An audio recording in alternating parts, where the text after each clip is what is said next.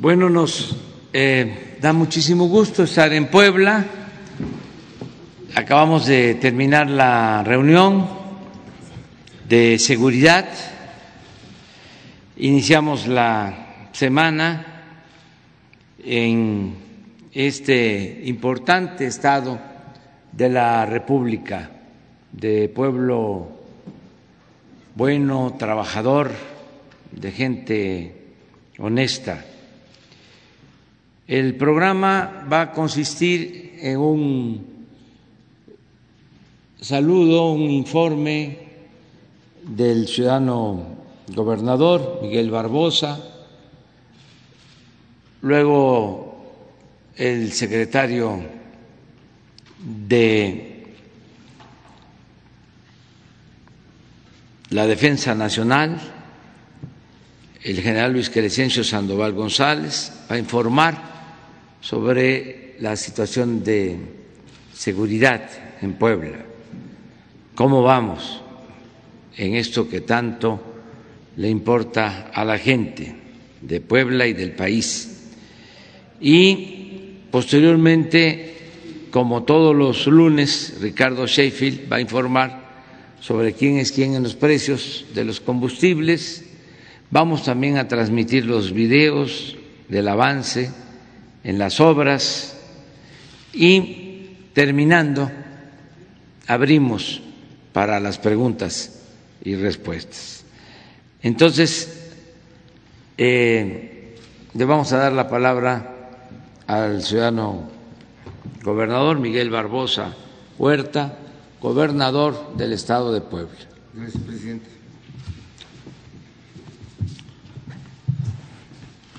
Gracias, señor presidente. Gracias a todos los medios de información nacionales y estatales. Efectivamente, terminamos una mesa de seguridad en donde Puebla tuvo una participación particular. Y le he informado al presidente de los avances que hemos tenido en esta materia, muy objetivos, muy realistas la presencia de hechos delincuenciales, pues es una realidad que enfrentamos todos los días en nuestro Estado. Pero la enfrentemos con estrategia, la enfrentamos organizados, mejor capacitados y con una coordinación estructurada desde la Mesa de Seguridad Nacional y la estatal. Y decir ahí que tenemos una relación muy, muy cercana con la Secretaría de Seguridad Pública Federal, con la Secretaría de la Defensa Nacional y su 25 zona militar y la Guardia Nacional. Y puedo decirles que en materia de robo de hidrocarburos tenemos perfectamente claras cuáles son nuestras eh, obligaciones, lo, lo que hacemos. Sedena y Guardia Nacional vigila ductos y ha bajado enormemente. El robo a gasolina es no marginal, pero sí es cinco veces menor al que tuvimos en, al arranque del gobierno de nosotros. Hablo de agosto de 2019. La detención de las bandas que se encargaban del robo a gasolina, pues es un hecho, son hechos públicos, tenemos decenas de personas en la cárcel de ese grupo de sicarios y otros en huida. Y ahora el robo a combustible, que es el que está aquí en el centro, que es el que domina el llamado triángulo rojo, porque se volvió rojo por el robo, a gasolina.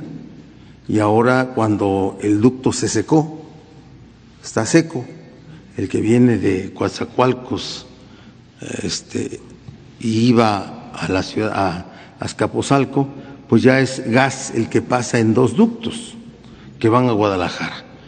Y entonces es ahí donde las bandas criminales realizan sus actividades y también la baja del número de tomas clandestinas es muy sensible. Al 40% está de cómo estuvo. Y nosotros, eh, las fuerzas del orden estatales, la Fiscalía General del Estado, la Secretaría de Seguridad Pública, nos encargamos de disolver las bandas. Y es lo que estamos haciendo en ese hecho sobresaliente de las bandas que están alojadas ahí en municipios que van desde Esperanza, Ciudad Cerdán, Quecholac, Palmar de Bravo, Acatzingo y Tepiaca, en zonas, no en todo. Entonces estamos trabajando en eso y no vamos nosotros a dejar nuestra estrategia del combate, porque hoy el robo a combustible y el robo a gas aquí en Puebla es el que patrocina todos los demás delitos, todos los demás delitos. Hay una sensible baja en los índices delictivos, pero el compromiso con la ciudadanía, el que se comprometió el presidente de la República y que nosotros nos alineamos a ese compromiso es combatir a la delincuencia para regresar la paz a nuestra gente, a nuestra sociedad. Robo a transportes, aun cuando hubo un pequeño repunte, pero los vamos a corregir. Y de lo otro, todo está a la baja. Todo está a la baja. Y decir que lo hacemos, como lo he dicho, sin ufanarme, ¿sí? Porque reconozco que es una labor permanente, que va a ser una labor permanente por siempre, de todos los gobiernos, de todos los gobiernos, el presente y los que vengan, el combate a la delincuencia. Pero decirle, presidente de la República, que en Puebla no vamos a fallar, que estamos limpiando nuestras policías porque es necesario hacerlo, permanentemente es necesario hacerlo. Estamos renovando siempre mandos y estamos respondiendo a la sociedad cuando vemos abusos policíacos. Gracias, presidente, por la oportunidad de dirigirme a la prensa frente a ustedes, señores del gabinete. Gracias, gracias a todos. Buenos días.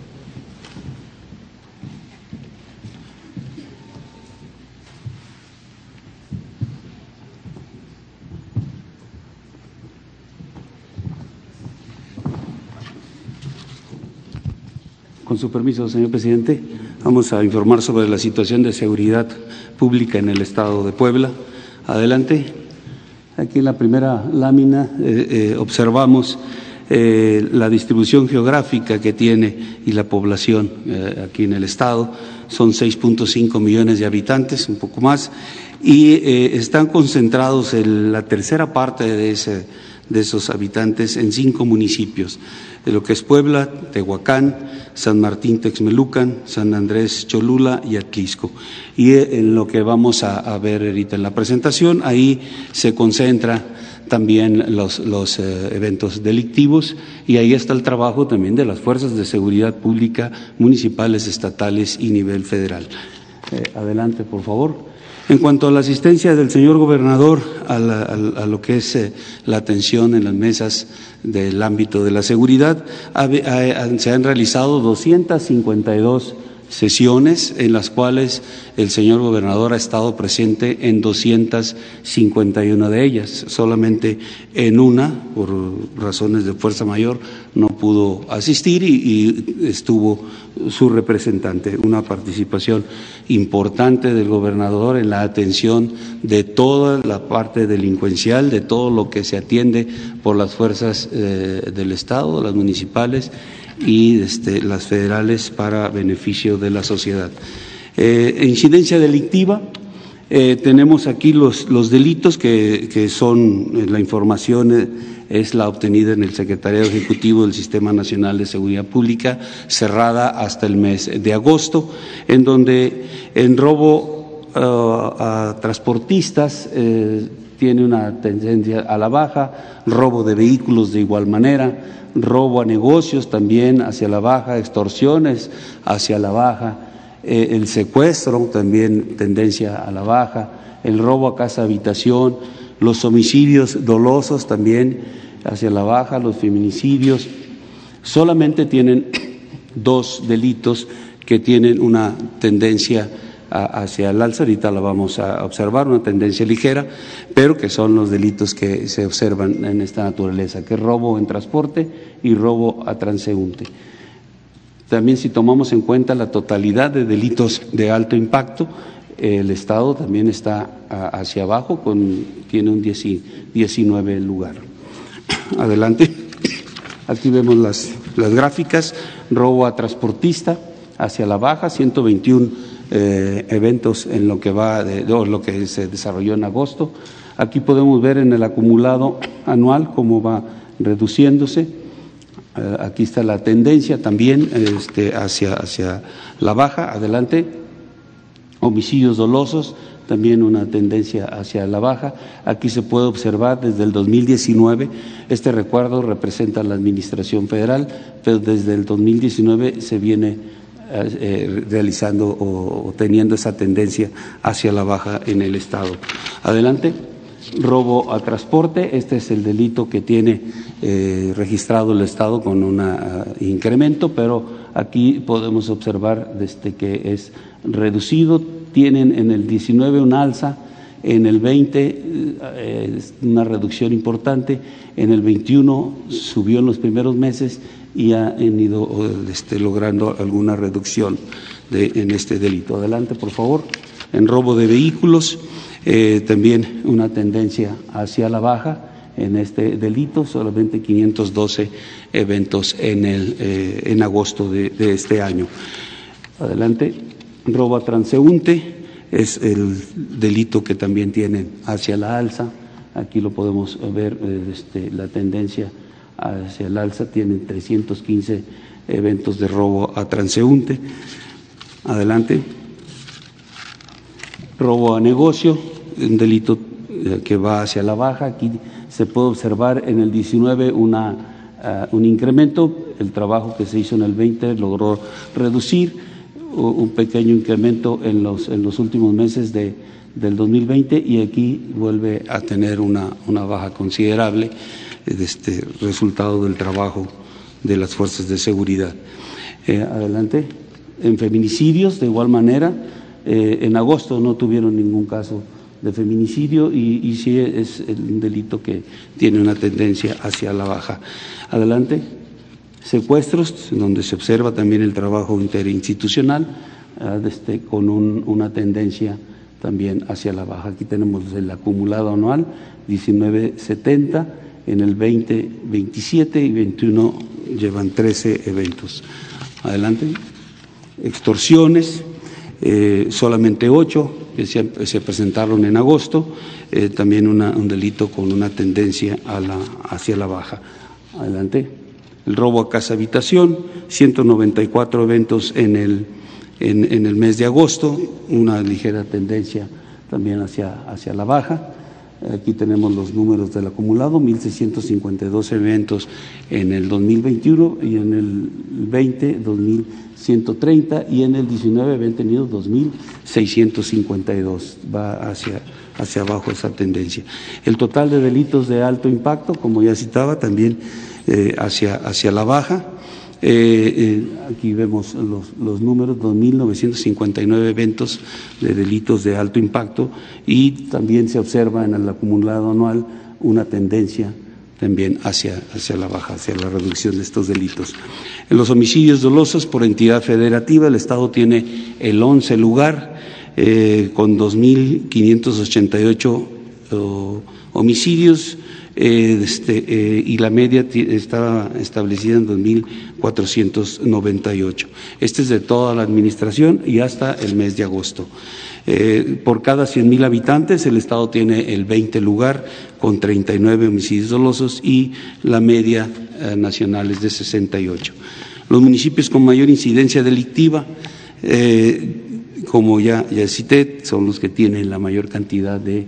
Adelante, por favor de población están centrados o están ubicados en la parte central, eh, cargada hacia el oeste del estado, y en la parte sur eh, sureste del, estado. Y aquí lo vamos a ver más adelante, precisamente en, esta, en este cordón, en esta área es donde se encuentran los ductos de, gas, los ductos de, Pemex y ahorita se encuentran cerrados, pero el gas, como ya lo citó el señor gobernador, pues es una eh, este área donde el robo de gas es un área donde la delincuencia eh, está sumamente activa.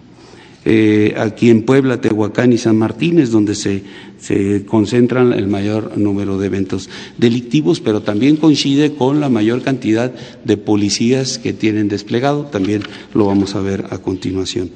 Adelante. Aquí tenemos la seguridad eh, pública en el Estado. En, lo que es Puebla y Tehuacán tienen eh, el 40.4% de todos sus efectivos atendiendo el área de seguridad y, así en los municipios que, hay mayor cantidad de población, ahí está eh, considerada la policía. Tienen un total de 11.359 elementos eh, este, desplegados en cuanto a seguridad pública del Estado y seguridad municipal. Fuerzas de seguridad este, eh, federales, tenemos la presencia de la Secretaría de la Defensa Nacional con 4.579 elementos operativos de CEMAR 45 y de la Guardia Nacional 1.572. Hacen un total de, fuerzas eh, federales de 6.196 hombres que sumados a las estatales y a los municipales eh, tenemos un total general de 16.824 hombres trabajando en estas nueve coordinaciones regionales en las que se divide el Estado eh, para eh, la coordinación con, todas las autoridades y con responsabilidad de la Guardia Nacional. En cuanto a construcción de las compañías de la Guardia Nacional, tenemos eh, un proyecto que concluyó en el 2020 a Tempan, aquí lo tenemos en Tempan, cuatro proyectos en el 2021, dos ya están concluidos en Tecamachalco y Acatlán y otros dos están en proceso de, culminación, que es Huachinango y San Martín Texmelucan. Tenemos otros 10 proyectos más para el 22 al 23, que está Zacatlán, Tepeaca, aquí la ciudad de Puebla, Chiautla de Tapia, Zapotlán, Coetzalan, Atempan, eh, Chalchicomula de Sesma, Cañada de Morelos y Ajalpan. Y resultado precisamente de la reunión de ahorita eh, con el señor presidente. Eh, recibimos la instrucción de hacer un análisis eh, para ver la posibilidad de incrementar la presencia de lo que ya se tiene establecido en el plan y que Puebla puede tener una mayor cantidad de compañías de Guardia Nacional, mayor presencia de esta fuerza para este beneficio de la ciudadanía. Eh, en seguridad de instalaciones estratégicas tenemos ocho en el Estado, donde se le da seguridad con 185 elementos que son parte de la Secretaría de la Defensa y parte de, la Fuerza de Seguridad que tiene Pemex para sus propias instalaciones. Sobre el robo de hidrocarburos, tenemos eh, pues el poliducto Tuxpan-Tula en la parte norte y el Tuxpan-Azcapotzalco y el gasoducto Cactus Guadalajara y, hay un poliducto fuera de operación en el Minatitlán, México, aquí en la parte central, pero son donde se concentran las actividades delictivas de robo de hidrocarburos. Tenemos registrado 3.702 eh, tomas clandestinas en nueve municipios, que son Tepeaca, San Martín Texmelucan, San Martín, Acatzingo, Acajete, Los Reyes de Juárez, Palmar de Bravo, Tlahuapan y Amozoc. Y también eh, estos, estos, eh, estas tomas clandestinas están este, pues, eh, para el robo de, de, gas, este, y el de, Huachinango, que son 514 tomas para el robo de, hidrocarburos, de, sí, de gasolinas. En, los, eh, dentro de la estrategia que se ha establecido por, eh, eh, tomando de base la, presencia delincuencial en estos tipos de robo, se, tiene un centro coordinador de inteligencia, operaciones y judicialización que se integra con representantes de las dependencias federales eh, y estatales. Estamos ahí realizando una actividad importante para la actuación en contra de grupos delictivos. Se ha tenido buenos resultados, eh, se han asegurado 19.3 eh, millones de, litros de, combustible. Se han clausurado empresas también que se dedican a la venta ilegal de gas y que con el apoyo del Centro Nacional de Inteligencia, de la parte del Estado, eh, de las fuerzas eh, como Guardia Nacional o el Ejército, pues se ha llevado a cabo la, este, el aseguramiento y clausura de estas dependencias, de estas de este, empresas. En cuanto a asignación de recursos federales y estatales en materia de seguridad pública en el 2021 aquí en el Estado, en lo que es el Fondo de Aportaciones para la Seguridad Pública eh, del ámbito federal se han aportado 251.5 millones de pesos y por el Estado 62.8 millones, haciendo un total de 314.3 millones de pesos y el Fortamun, que es a nivel federal, eh, es una aportación de 4.308.3 millones de pesos. En cuanto a beneficiarios de los programas sociales, eh, se tienen nueve programas prioritarios en el Estado.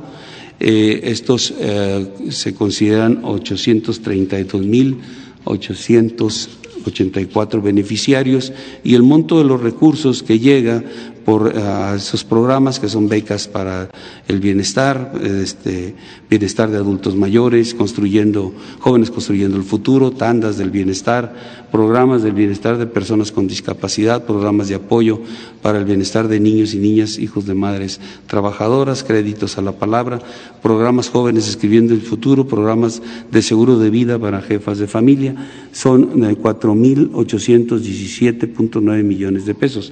Todos estos programas sociales o gran parte de estos programas van eh, enfocados también a este, atender las causas de generación de, delincuencia. es sumamente importante eh, la atención de las causas. En cuanto a sucursales del Banco del Bienestar, están consideradas en el Estado 79 de ellas, 39 están concluidas, 33 están en ejecución y solamente se tienen siete pendientes por iniciar por eh, la falta de, los terrenos que ya se está en proceso de, este, eh, que no los eh, cedan los municipios o el Estado. adelante, por favor. En cuanto a la vacunación, aquí tenemos la población objetivo mayor de 18 años 4.4 millones de, personas, personas con al menos una dosis, eh, un poquito más de 3 millones de personas y faltan de vacunar eh, 1.417.759 personas. Adelante, aquí tenemos un resumen. El total de dosis aplicadas, 4.745.000, eh, con al menos una dosis, 3.011.053 que eso equivale casi al 68%, 67.99% de la población de Puebla ya tiene de, menos una dosis de, la vacuna contra el COVID. Eh, en esta actividad se han eh, este, realizado por parte de, nuestra Fuerza Aérea, del Ejército y de, CEMAR y de la Guardia Nacional, actividades logísticas, con vehículos eh, terrestres, 124 y 868 elementos de lo que traemos eh, a nivel central hacia el Estado y para distribuirlas aquí en el Estado. 458 eh, vehículos y 3.206 elementos. adelante, por favor. En cuanto al plan DN3, plan Marina y plan Guardia Nacional, se han atendido 67 eh, eventos de incendios forestales, 55 de sustancias, derrame de sustancias químicas, 25 eh, lluvias, 11 incendios forestales. En total son 188 eventos que se han sido atendidos con un total de 5.553 hombres y 516 vehículos. En cuanto a búsqueda y rescate, a pesar de que se tienen dos áreas para atender esta situación, eh, solamente se ha activado en una sola vez y se ha atendido a una sola persona que estaba en riesgo. Es todo, señor presidente. Gracias. Muy buenos días, señor presidente. Muy buenos días a todas y a todos ustedes. ¿Quién es quién en los combustibles? En la gasolina, el precio promedio nacional de la gasolina regular la semana pasada, 20 pesos con 36 centavos por litro, 22.42 por litro de la premium y 21.65 por litro del diésel. El incentivo fiscal en esta semana que está transcurriendo es del 53.5% del IEPS el concorte el día 30 de septiembre. El, petróleo sigue muy presionado a nivel internacional, 21 pesos 25 centavos, 21 pesos, 71 pesos 25 centavos de dólar el barril. Las tres marcas más caras en México, Redco, Chevron y La Gas en la semana pasada, y las tres más económicas, G500, Orsan y Rendi Chicas para la gasolina regular, combustibles BP en Cotaxla, Veracruz, con un precio al público de 21 pesos 57 centavos por litro y un margen de 3 pesos 24 centavos es la opción más cara, mientras que la más económica para la regular es franquicia Pemex en Veracruz, Veracruz con 18 pesos 63 centavos por litro, un margen de 18 centavos. Para la premium, combustibles BP otra vez en Veracruz, Veracruz, 23 pesos con dos centavos por litro, un margen de dos pesos noventa y cuatro centavos son la opción más cara y la más económica franquicia Pemex en la Unión de Isidoro Montes de Oca en Guerrero, 21 pesos 45 centavos por litro, un margen de 17 centavos. Para el diésel, la más cara, con el margen más alto, un margen de dos pesos noventa y nueve centavos, un precio al público veintidós pesos ochenta y cinco centavos por litro. En Cotaxla, Veracruz es otra vez de BP, mientras que la más económica es de franquicia Pemex con un precio al público de 20 pesos con 50 centavos por litro, un margen que podemos ver por qué la diferencia con BP de 20 centavos, y esto es en Cosolea Veracruz, Cosoleacaque, Veracruz. Y las acciones de verificación en el tema de gasolineras. En total atendimos 224 denuncias o quejas a través de la app de litro por litro, a través de 206 visitas y o verificaciones. Dos gasolineras no se dejaron verificar. Fue Servi Ávilas en Angostura, Sinaloa, en la carretera 500 kilómetro 25 y Gaso 7 en Querétaro, Querétaro, Ejido 50 San Gregorio. Y también encontramos un alterador en los pulsadores de las bombas de una gasolinera BP, nos llama la atención, es una franquicia transnacional y además, pues como ustedes ven, siempre ha sido de las más careras y ahora resulta que también están utilizando este tipo de aparatejos. Esto fue en la franquicia BP de Tuxpan, Veracruz, que también encontramos un alterador eh, en eh, o rastrillo, como se le llame, la tarjeta madre de una gasolinera en Sacramento, Coahuila. En ambos casos intervino la Fiscalía General de la República, que ya tomó la cadena de custodia para estos elementos que fueron localizados en las bombas y se dará seguimiento por parte de la Fiscalía General de la República, porque ya estamos hablando de la comisión de delitos de robar de manera sistemática a todos sus clientes. La gasolina regular más barata, 18 pesos con 9 centavos de Shell en Querétaro, Querétaro y 18.49 de franquicia Pemex. En Veracruz, Veracruz, las más caras, 22.99 de Chevron en Culiacán, Silanoa y 22.85 de franquicia Pemex en Iguala de Independencia Guerrero. Esto es sin tomar en cuenta el margen, como aparece en la app de litro por litro, la más barata, 20.89 de Premium en Servi Fácil de Coatzacoalcos, Veracruz y 20 pesos con 90 centavos de golf en Mérida, Yucatán. Las más caras 23.99 de móvil en Santa Catarina, Nuevo León y 23.95 de G500 en San Pedro, Mistepec, Oaxaca. La más barata del diésel 19.79 en Smart Gas, San Pedro, Tlaquepaque, Jalisco y 19.99 de G500 en el Marqués Querétaro. Las más caras 23.99 de franquicia Pemex en Teloloapan Guerrero y 2377 de G500 en San Pedro Mistepec, Oaxaca y también seguimos revisando el tema de los sanitarios. Hasta en este tema salió mal BP. De llamar la atención, es la primera vez que una franquicia y este BP transnacional sale con tachitas en todo, verdaderamente pasados de rosca, si le sumamos la publicidad engañosa que siguen haciendo y que seguramente estaremos ya litigando en contra de ellos porque no lo quieren bajar, en donde aseguran que sus tanques de gasolina rinden 40 kilómetros más que la de cualquiera, lo cual es una gran mentira. Nos vamos al gas LP en tanques estacionarios, 13 pesos 32 centavos por litro es el promedio nacional, 24.60 24 pesos 60 centavos por kilo el de cilindros. Se siguen manteniendo los precios abajo del promedio. El promedio ha venido aumentando cada semana, como ha venido aumentando el petróleo y todos los derivados del petróleo. Pero también afortunadamente se han respetado esos precios máximos. Había muchos lugares antes de esta medida que tomó el señor presidente Andrés Manuel López Obrador, muchos lugares vendían por arriba de esos promedios, con, con verdaderos ganancias estratosféricas por parte de los expendedores del gas LP. Y ahora seguimos encontrando estaciones de servicio que venden abajo de los precios máximos. Tenemos casos en Hidalgo, en Veracruz, en Sonora, en San Luis Potosí, en Querétaro, un caso específico, gas de Hidalgo, en Zacualtipán de los de Ángeles Hidalgo, 22 pesos, 12 pesos 22 22 centavos, cuando el precio máximo es de 13.90.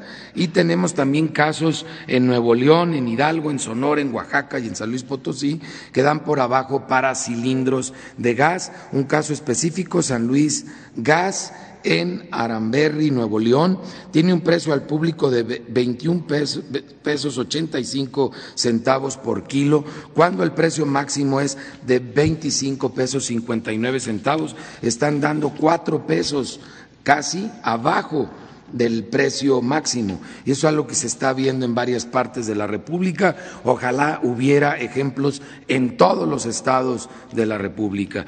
Realizamos 807 verificaciones o visitas, seis resultaron con infracción y dos no se dejaron verificar. Esas dos que no se dejaron verificar muy probablemente estén vendiendo gas robado y estaremos visitándolos ya con un operativo acompañados de Guardia Nacional y de la Fiscalía General de la República. Esto es en Santa Rosa, Ocatlán, en Atequiza, en Iztlahuacán de los Membrillos, Jalisco nombre curioso, y crucero de arroyo en Zapotlanejo, en Tonalá, Jalisco. También vamos a estarlos visitando estas dos que no se dejaron verificar con todo y la orden.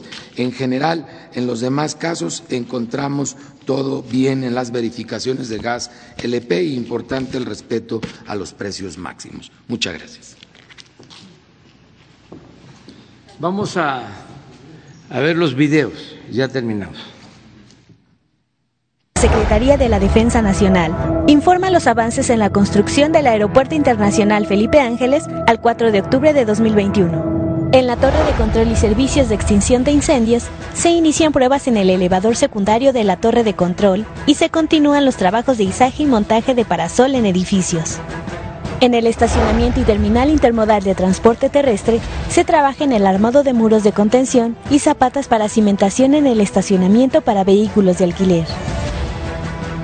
En las redes hidráulicas y sanitarias generales se continúa con trabajos de afine y aparentado en barda perimetral. Además, la instalación de red sanitaria interna, la conformación y nivelación para áreas verdes, así como la aplicación de concreto en caja de válvulas. En la terminal de combustibles y red de distribución, se trabaja en la limpieza con sandblast y aplicación de pintura en el tanque vertical atmosférico 1 y en el cuerpo exterior del tanque vertical atmosférico de agua. De igual forma, el habilitado de base de muros en caja de aislamiento. En las redes eléctricas, voz y datos, se inicia el armado de tanque para agua caliente, mientras que en el edificio administrativo continúa el montaje de columnas. Además, se realizan trabajos de impermeabilización en muros de cisterna y el armado de apuntalamiento para losa tapa. A la fecha, se han generado 120.035 empleos civiles. Faltan 168 días de construcción.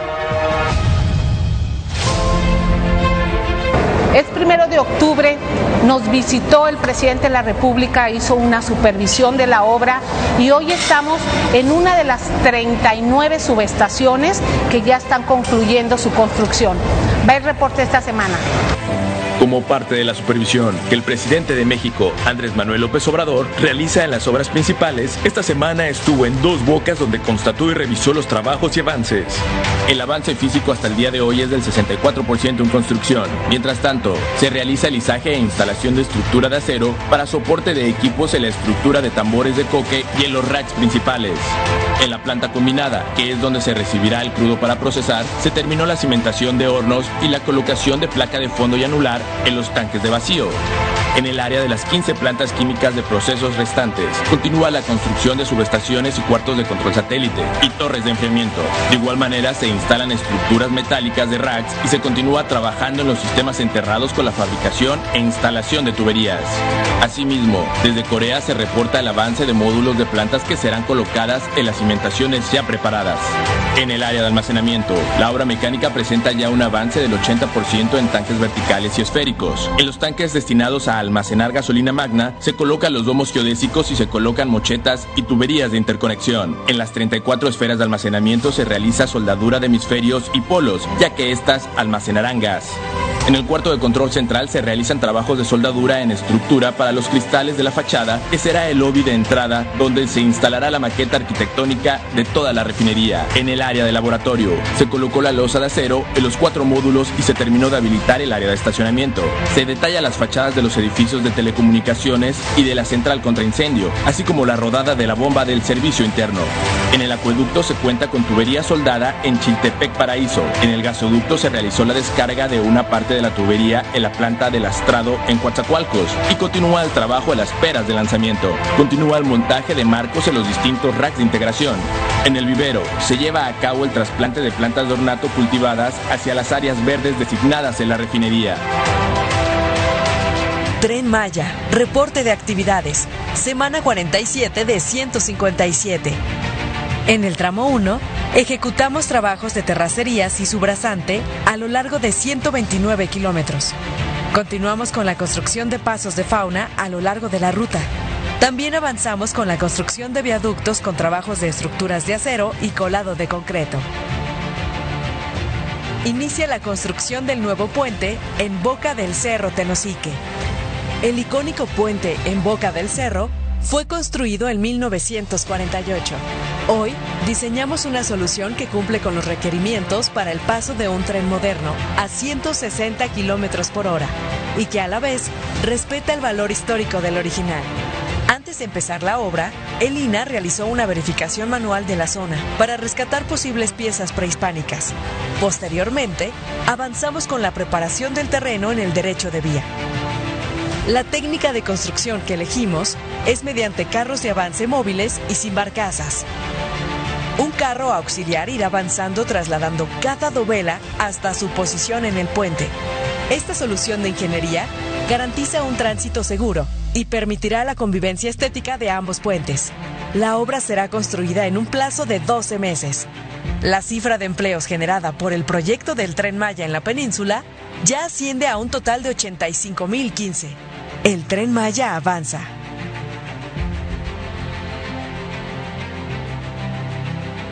Construcción del tren interurbano México-Toluca. Reporte semanal. Talleres y cocheras se realizan pruebas de los equipos instalados en la cabina de lavado para la realización de ajustes y verificación del funcionamiento del sistema de drenaje. Vía catenaria y obra electromecánica, 57.7 kilómetros, avance 45%. Colocación de catenaria. Se avanza en la instalación de postes y catenaria en el tramo 1, llegando hasta el kilómetro 27 en el Valle de Toluca. túnel. Se cuelan las banquetas laterales de concreto dentro del túnel izquierdo para posteriormente colar los plintos de la vía. Tramo 3 17 kilómetros. Avance de obra 53.2%. Frente 2, Carretera Federal. Continúa el armado de acero de refuerzo sobre las tabletas prefabricadas para el próximo colado de la losa de compresión en este frente. Viaducto Mixto 2. Se colocó la segunda de las seis secciones de este viaducto mixto en la zona de casetas en horario nocturno. Estas piezas son ensambladas a un costado de la autopista México-Toluca, donde se realizan los trabajos de alineamiento y soldadura para la unión de las secciones metálicas previo a su montaje. PIP La Venta. Se retiró la superestructura del paso vehicular antiguo. La maniobra se realizó en cuatro cuatro noches consecutivas con dos grúas de 350 toneladas, seccionando la estructura en cuatro tramos. Arteaga y Salazar. Se continúa con la excavación del corte bajo la nueva vialidad para alcanzar la sección del proyecto necesaria para la operación del tren interurbano. Una vez terminado el corte, se construirán estribos para recibir las traves de los viaductos en ambos lados de esta excavación. Hondonada Zagarpa. Se continúa con la construcción de las dos columnas principales del viaducto en doble voladizo de 220 metros de claro total. Lanzadora de dovelas. Se inicia con el armado de las lanzadoras de dovelas prefabricadas de concreto. Paso de la presa Tacubaya. En coordinación con el sistema de aguas de la Ciudad de México, se continúa con el desasolve del vaso para el control de avenidas durante la época de lluvias. La Comisión Nacional del Agua informa los avances en la construcción de la presa de almacenamiento Santa María, Proyecto Baluarte Presidio. En el portal de entrada se continúan los trabajos de colocación de acero de refuerzo, cimbra y concreto hidráulico para muros laterales y pilas centrales de las embocaduras de los túneles 2 y 3, así como la colocación de columnas y vigas de la obra falsa y la cimbra circular de la bóveda de la embocadura del túnel 3.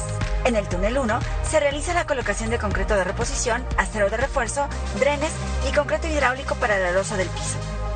En el túnel 2 se realiza la colocación de malla electrosoldada, cimbra y concreto de empaque en columnas metálicas en la zona de la caverna, además de la barrenación y excavación con uso de explosivos en la sección media inferior. En los túneles 2 y 3 se continúa con la instalación de marcos y columnas metálicas, así como la perforación, colocación e inyección de anclas de fricción. Vertedor 1. En el canal de llamada se realiza la colocación de concreto lanzado, así como de anclas y drenes sobre los taludes en el canal de descarga se llevan a cabo acciones de barrenado, excavación con uso de explosivos y balconeo de material en el talud izquierdo. Vertedor 2.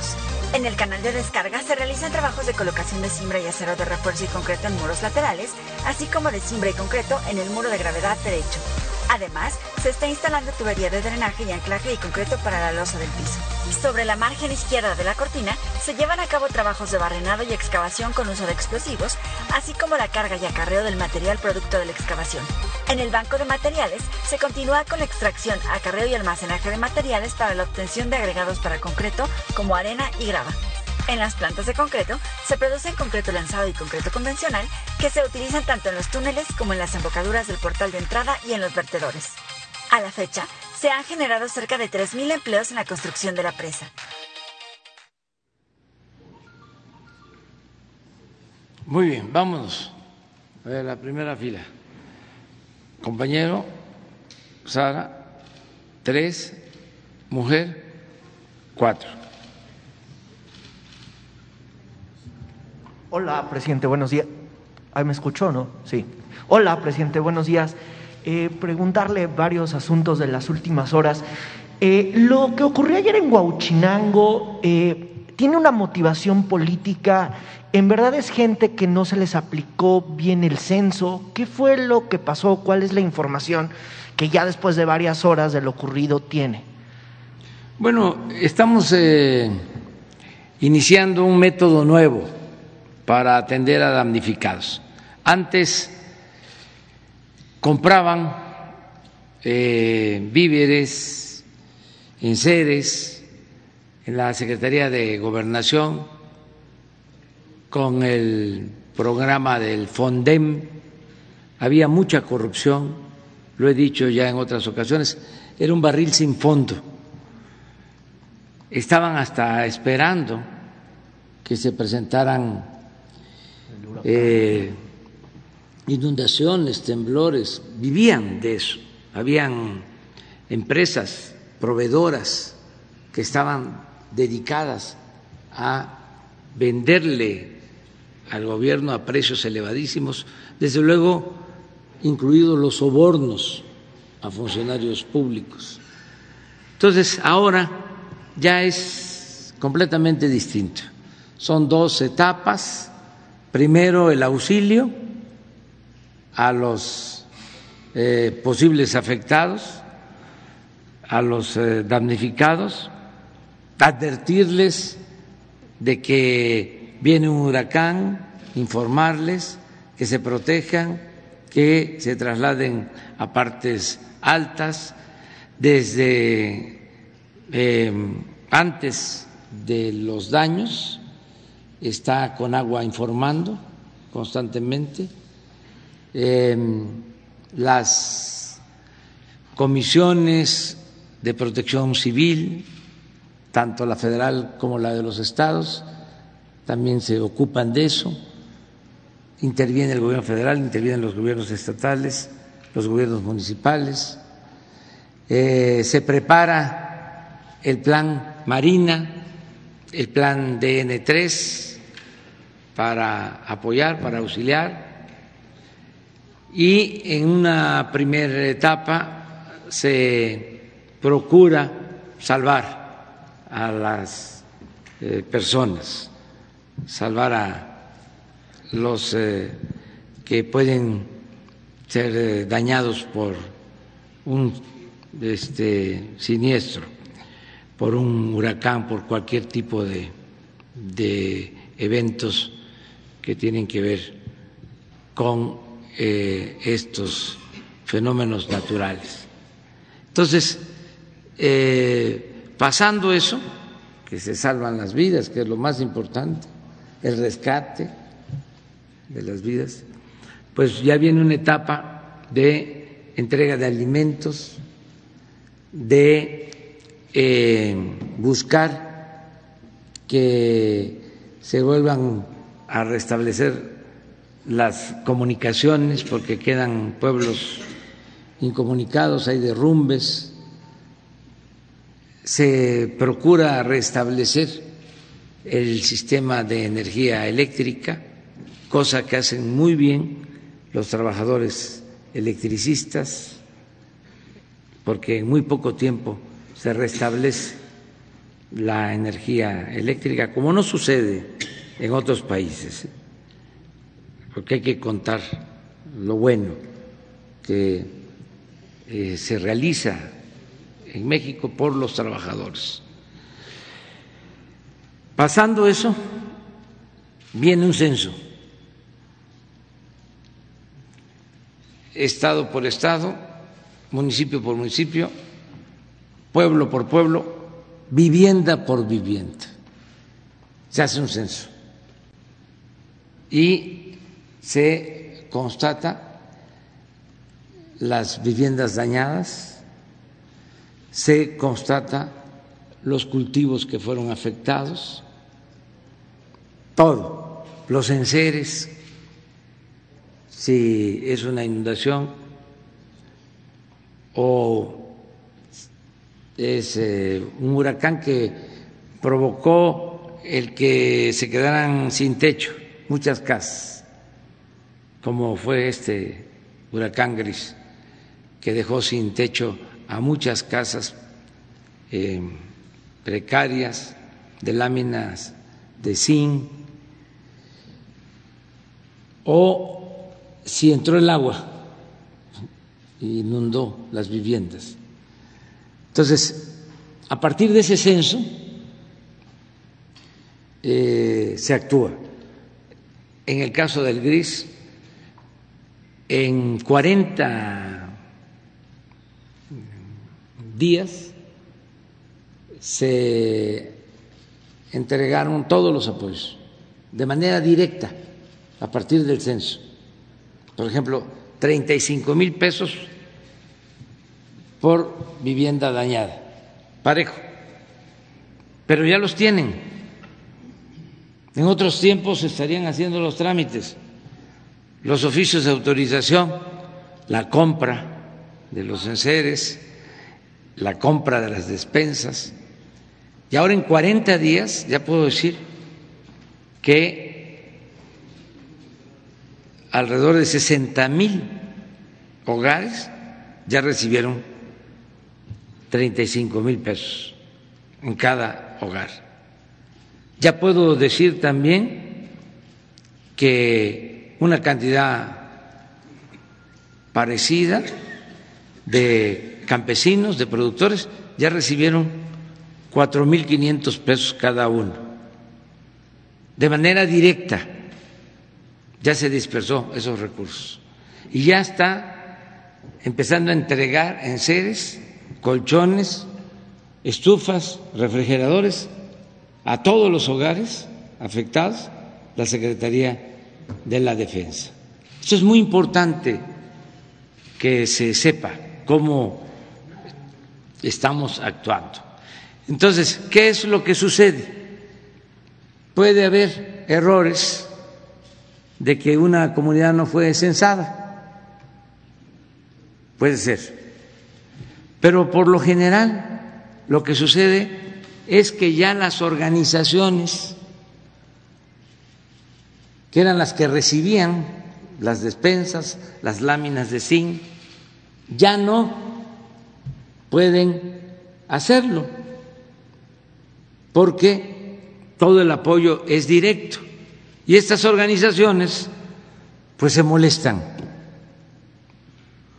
¿Cómo es posible que ya no son eh, los intermediarios los que entregan estos apoyos. Y no lo hacemos así porque no llegaba el apoyo. Desde arriba empezaba a menguar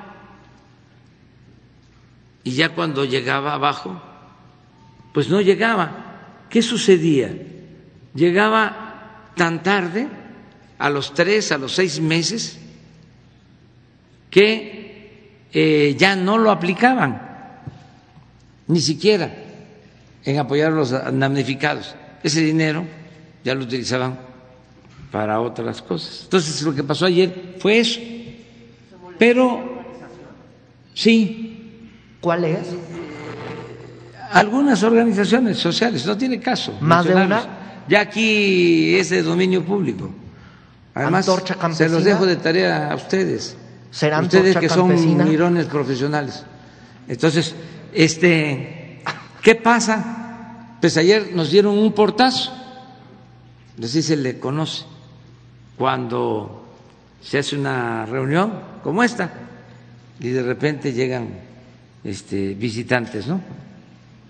Nos este, toman aquí porque querían muchos pues este plantear sus problemas y otros pues eh, inconformes por este método ¿no? de entrega que ya no son tomados en cuenta otros más también porque hay politiquería están en contra de los presidentes municipales y le echan la culpa a una autoridad a otra. Entonces, llegan ayer y pues ya les hablo, les explico de qué se trata y se resuelve del problema. Ojalá ya no puedan, ya no vuelvan a ver estos portazos. La gente, por lo general, actúa con mucha responsabilidad y con mucho respeto. A mí me respetan mucho porque yo respeto al pueblo y le tengo un profundo amor al pueblo. Y ellos lo saben. Entonces, aunque se trata de organizaciones de, oposición, Cuando se trata de la gente, del pueblo, eh, me respeta. Los de mero arriba, ¿no? Pues esos no. Esos son muy majaderos, esos insultan. Pero la gente humilde, aunque no esté a favor de nuestro movimiento, de nuestro gobierno, se expresa, pero con respeto. Y es cosa que yo agradezco mucho. Entonces, ayer mismo, pues ya tomé la decisión de que vamos a abrir de nuevo. No lo hacíamos por la pandemia, pero este ya a finales de este mes vamos a eh, estar vacunados todos los mexicanos mayores de 18 años, aún con una dosis, a finales de octubre.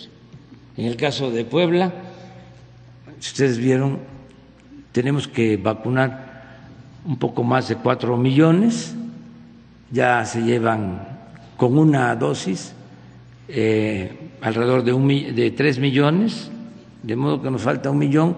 Acabamos de enviar este, un millón doscientas mil dosis a Puebla y ya se tenía también una reserva.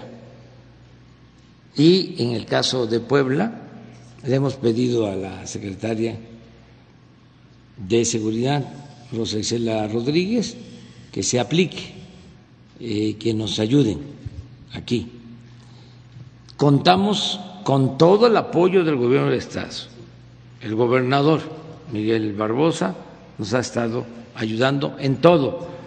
En la atención a damnificados fue de los estados que más ayudó, hasta se nos adelantaron, entregando despensas y apoyando a la gente. Lo tengo también que eh, reconocer. Y con el apoyo de la Secretaría de Seguridad Pública del Gobierno Federal vamos a concluir la vacunación en Puebla de todos los mayores de 18 años y vamos a terminar en todo el país, porque es mi compromiso ya tenemos el abasto de vacunas eh, suficientes. De modo que para finales de octubre ya estamos todos vacunados, cuando menos con una dosis.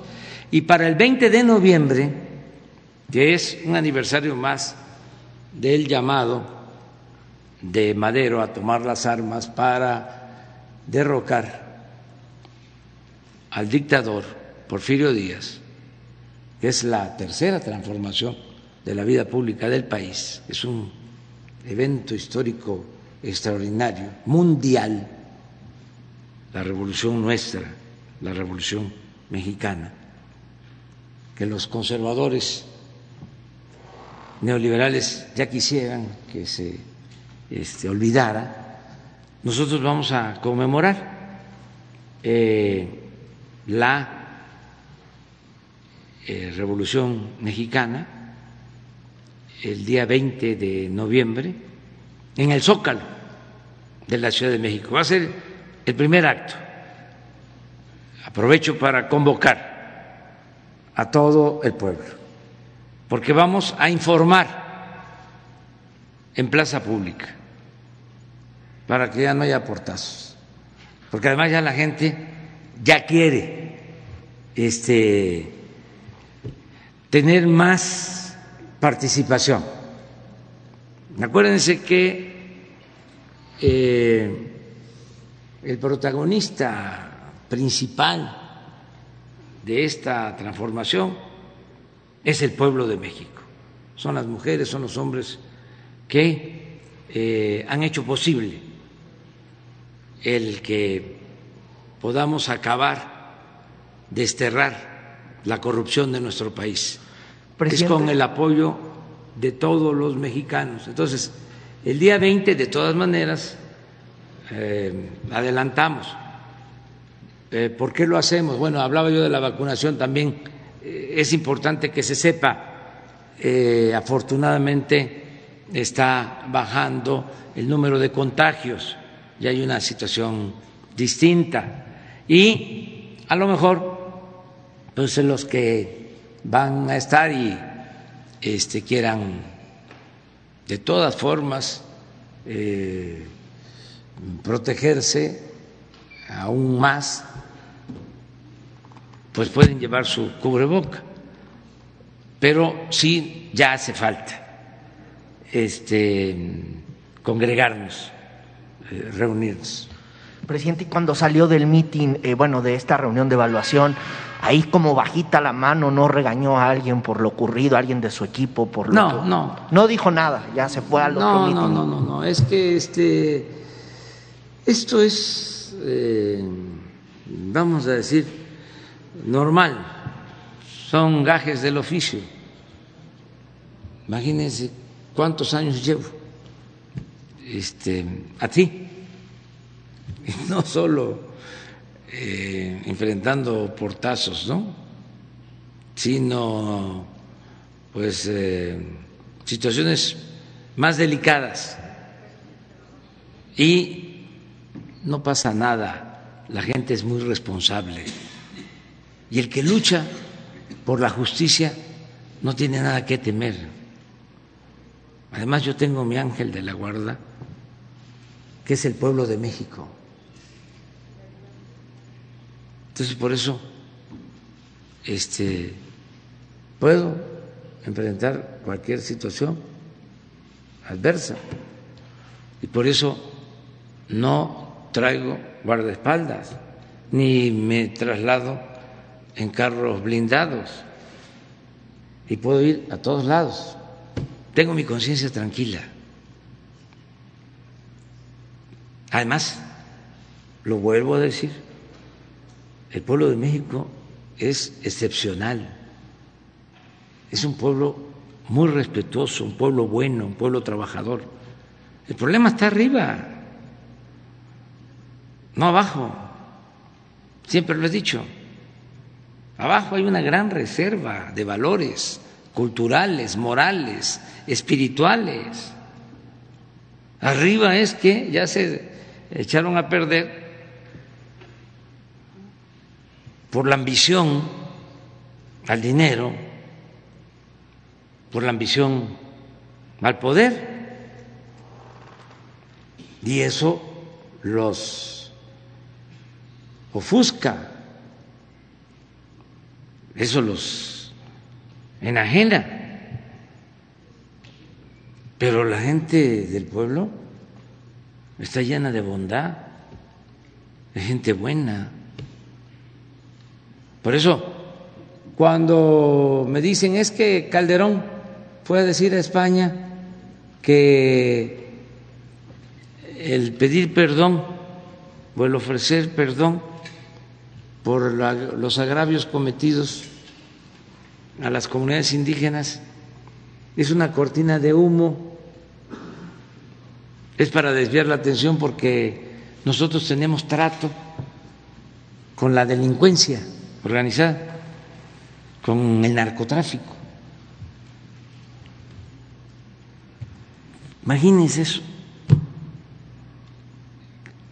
¿Con qué autoridad moral? Si su secretario de Seguridad Pública está en la cárcel,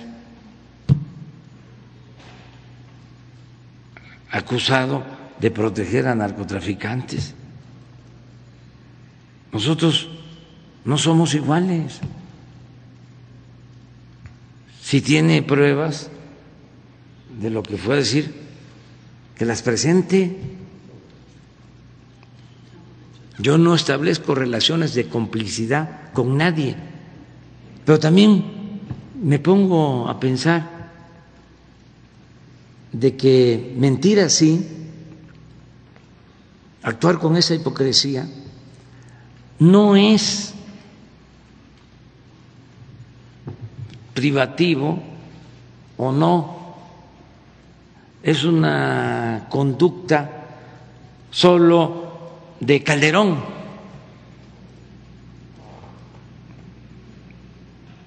Porque lo más eh, fácil es decir, es Calderón, no es Fox, no es Diego Fernández de Ceballos, no es cualquier otra persona, ¿no?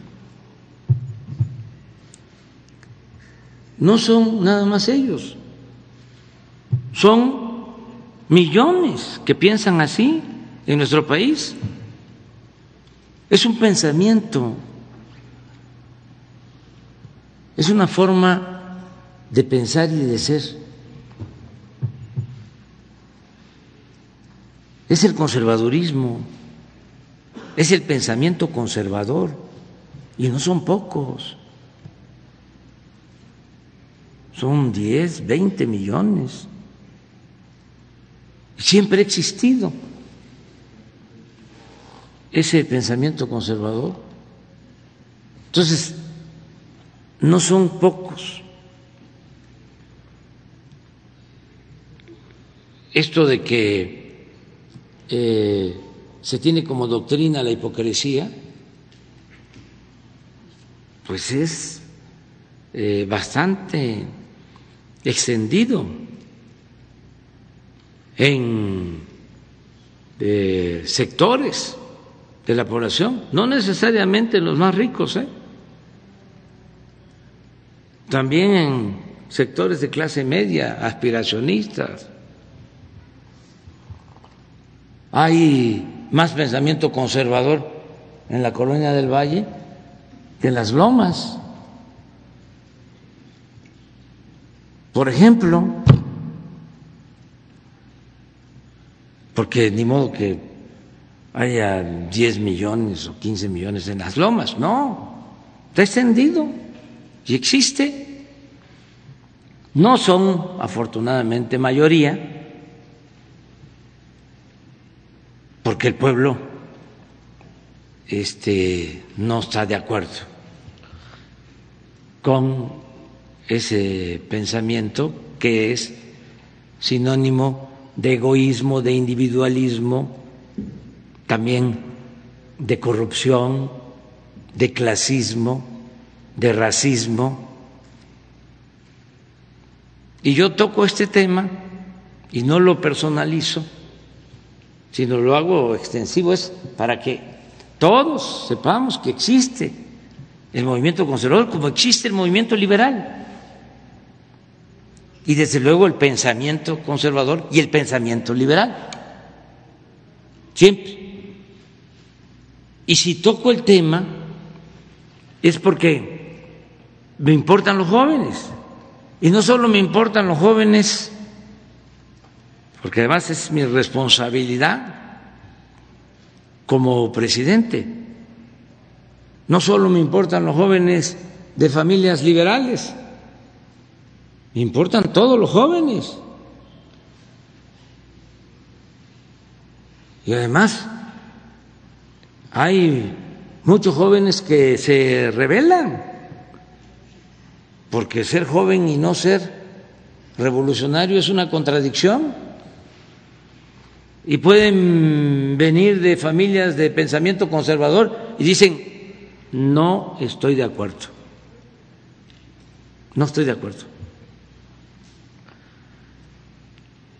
Pero hay que aclarar esto, porque imagínense este, pasa el tiempo y que este, en la escuela o más grande les digan, oye, este, tu papá estaba en un bloque conservador que iban al extranjero a quejarse de las autoridades legales y legítimamente constituidas en México.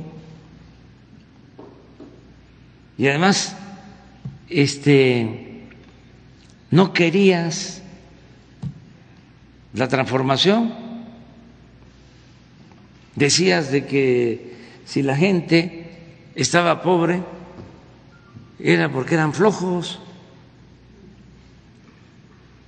Y aceptabas y estabas de acuerdo de que el que nacía pobre tenía que morir pobre porque eso es parte de esa mentalidad.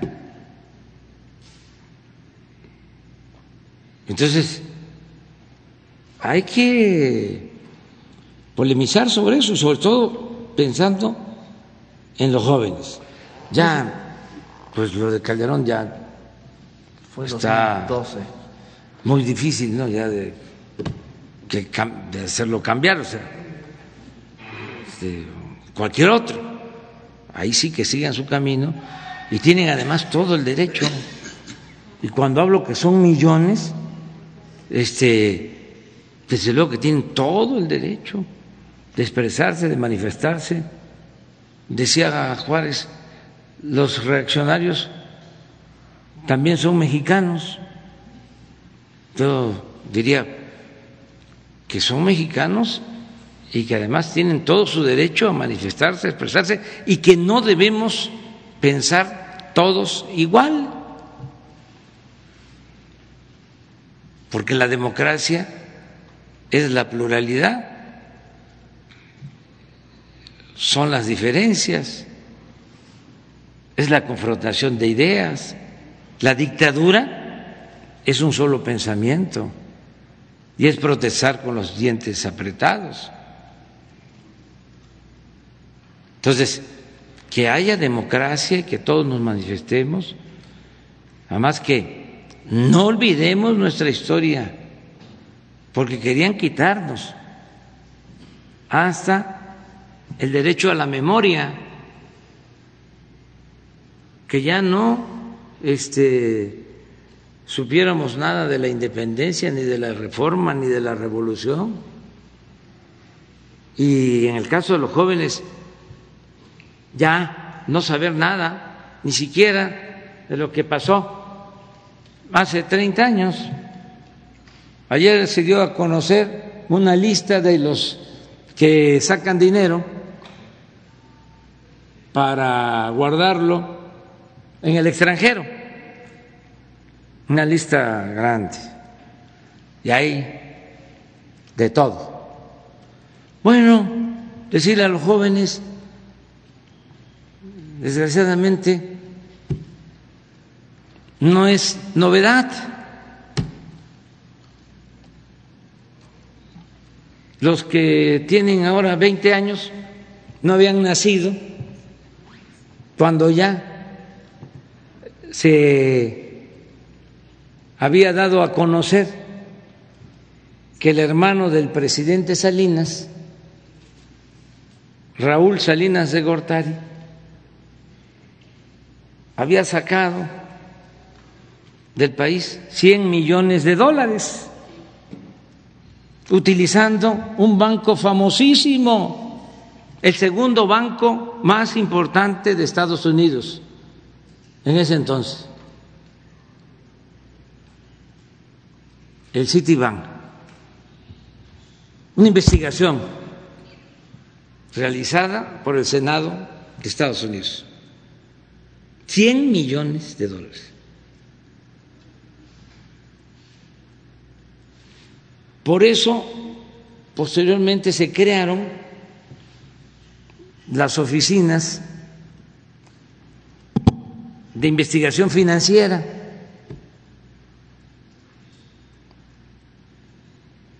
En el mundo.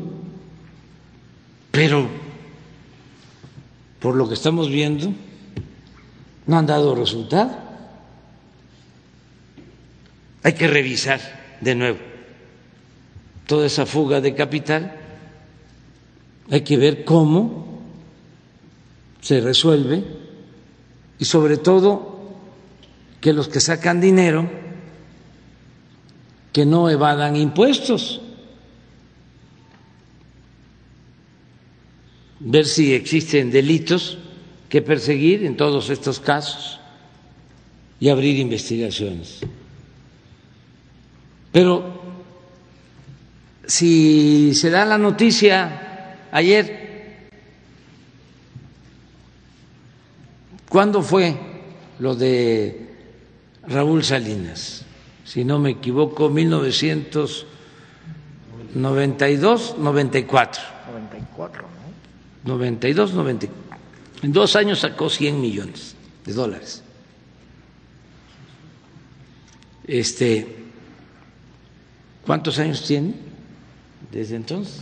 27 años tiene que ocurrió 27. eso. si tomamos como la Sí. fuente de Sí, 1994. que tenía 26, digo que tiene ahora 26 años, que ya se- incluso terminó la carrera, si, si estudió, no había nacido. Entonces, siempre tenemos que dar antecedentes, contextualizar. A mí me preocupan mucho los jóvenes. Ya nosotros vamos de salida. Ya hasta podemos decir gracias a la vida que nos ha dado tanto.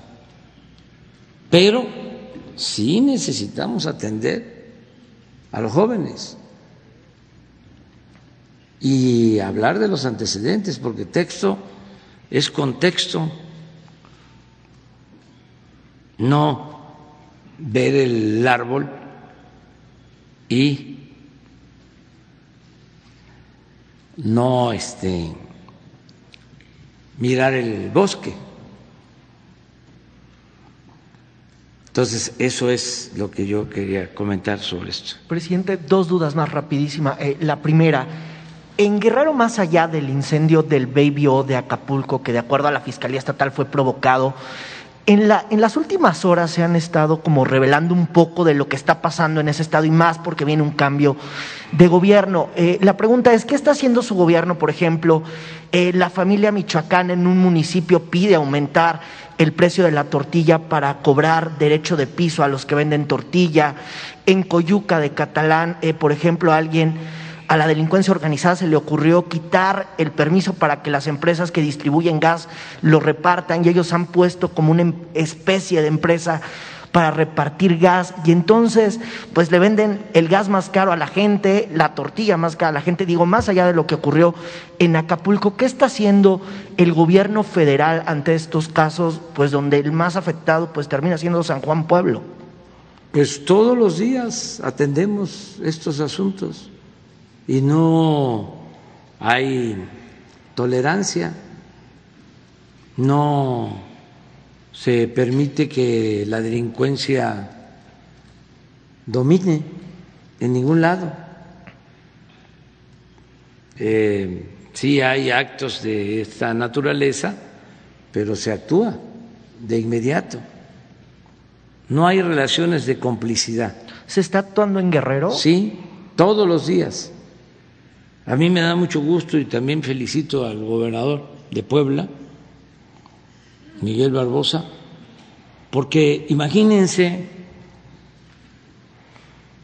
eh, en las mañanas nosotros, de 6 a 7 de la mañana, esto nunca se había hecho en la historia del país, nos reunimos de lunes a viernes para recibir el informe, el reporte, el parte de lo que sucede en las últimas 24 horas. Nos reunimos los que estamos aquí, todos los días, de lunes a viernes. Bueno, en los estados se estableció lo mismo, una mesa para que los gobernadores con funcionarios federales, con los comandantes de zonas navales, de zonas militares, de la Guardia Nacional, a veces los representantes de las fiscalías, se reúnen y hacen lo mismo que nosotros llevamos a cabo, pero para atender los asuntos de cada estado. El que Miguel, a ver si pueden ponerme la, la gráfica. Y esto lo subrayo porque hay otros gobernadores que no lo hacen, que no se levantan temprano.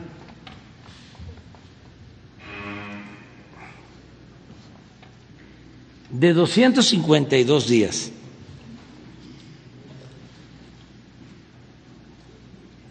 Estar presente en 251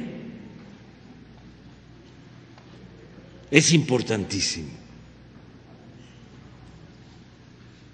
que el gobernador encabece la reunión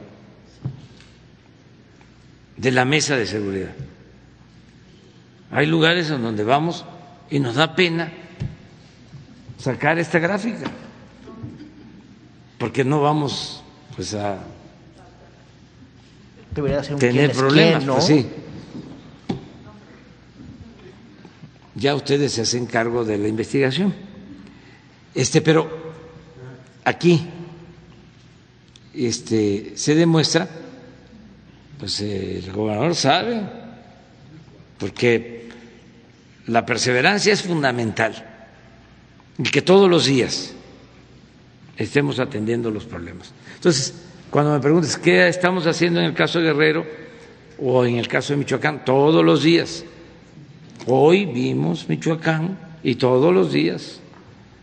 Y vemos Zacatecas y vemos Guanajuato y desde luego ahora correspondió ver bien Puebla y no solo es el diagnóstico o el análisis de la realidad, es la transformación de la realidad tomar decisiones. Hoy, por ejemplo, observamos de que están en proceso de construcción siete cuarteles de la Guardia Nacional en Puebla y consideramos que son pocos, aunque ya están proyectados diez más, van a ser diecisiete en Puebla, pero se requieren más.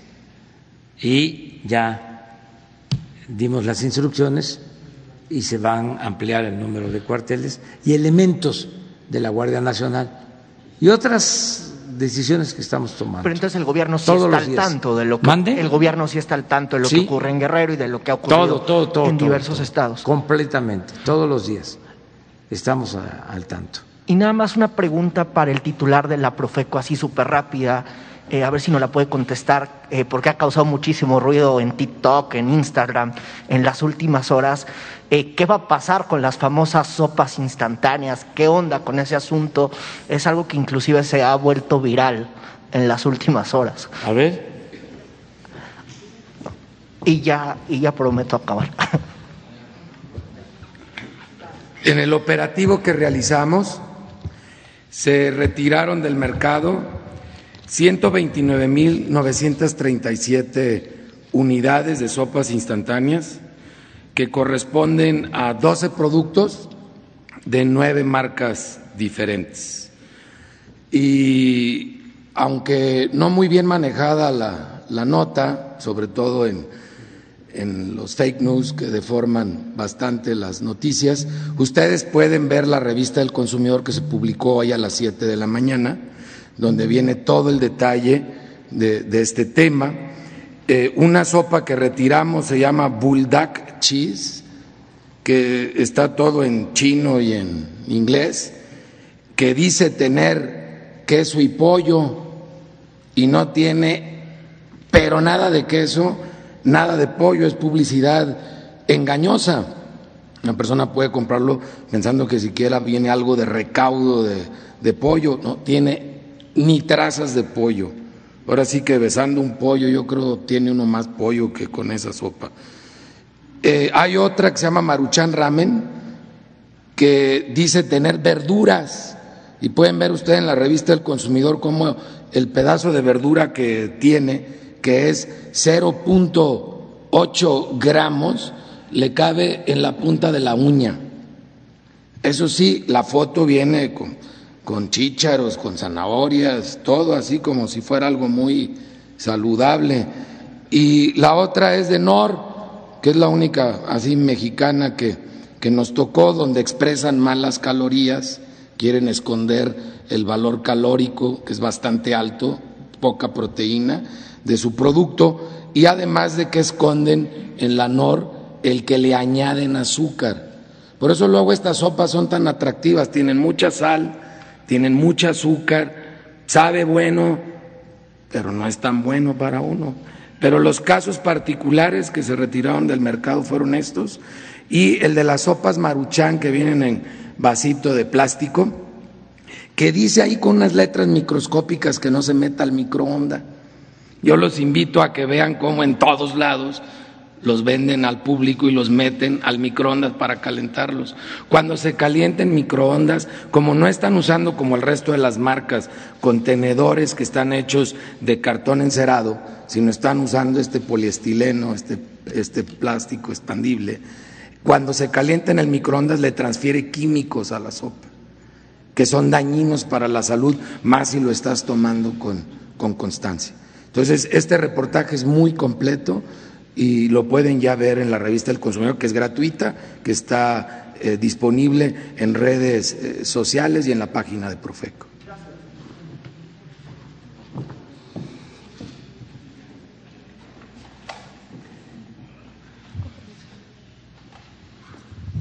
Gracias, presidente. Buenos días. Eh, quiero preguntarle de la reforma, de la iniciativa de reforma eléctrica. Ya el Consejo Coordinador Empresarial expresó su oposición. El PRI se dice dispuesto a analizarla a través de foros. Eh, preguntarle si usted va a encabezar pues estas negociaciones, si se va a reunir con priistas, si van a privilegiar el diálogo justamente con el PRI y qué les diría a los empresarios y también con ellos se prevé que se reúna para este tema.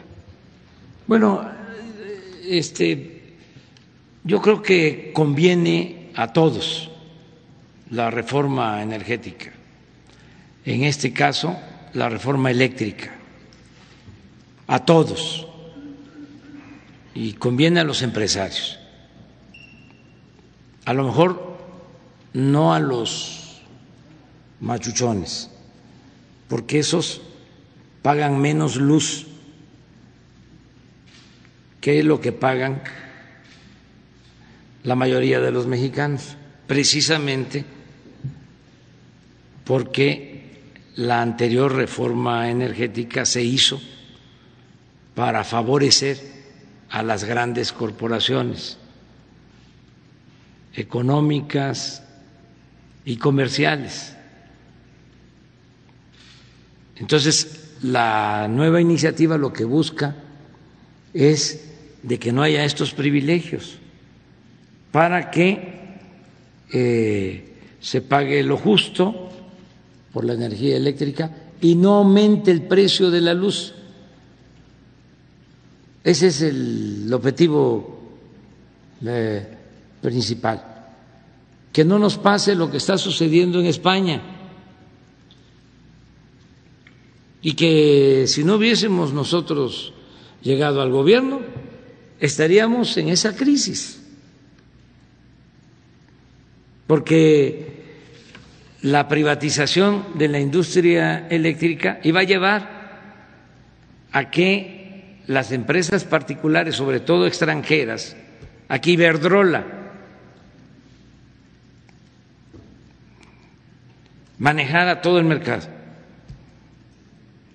Y es una empresa como otras que tiene como propósito el lucro no le importa el usuario, el consumidor.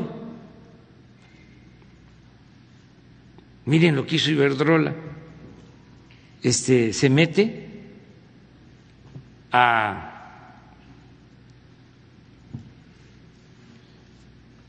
generar energía en México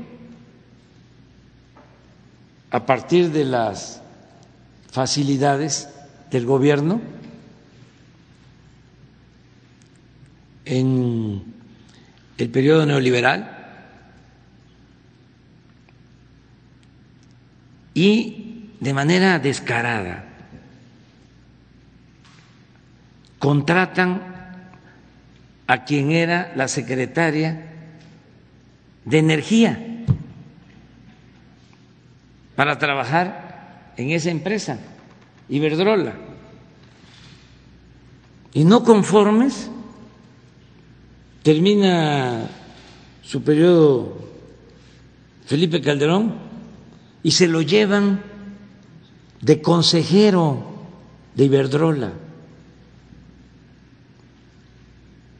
Es una ofensa al pueblo de México. Y se sentían los dueños del país.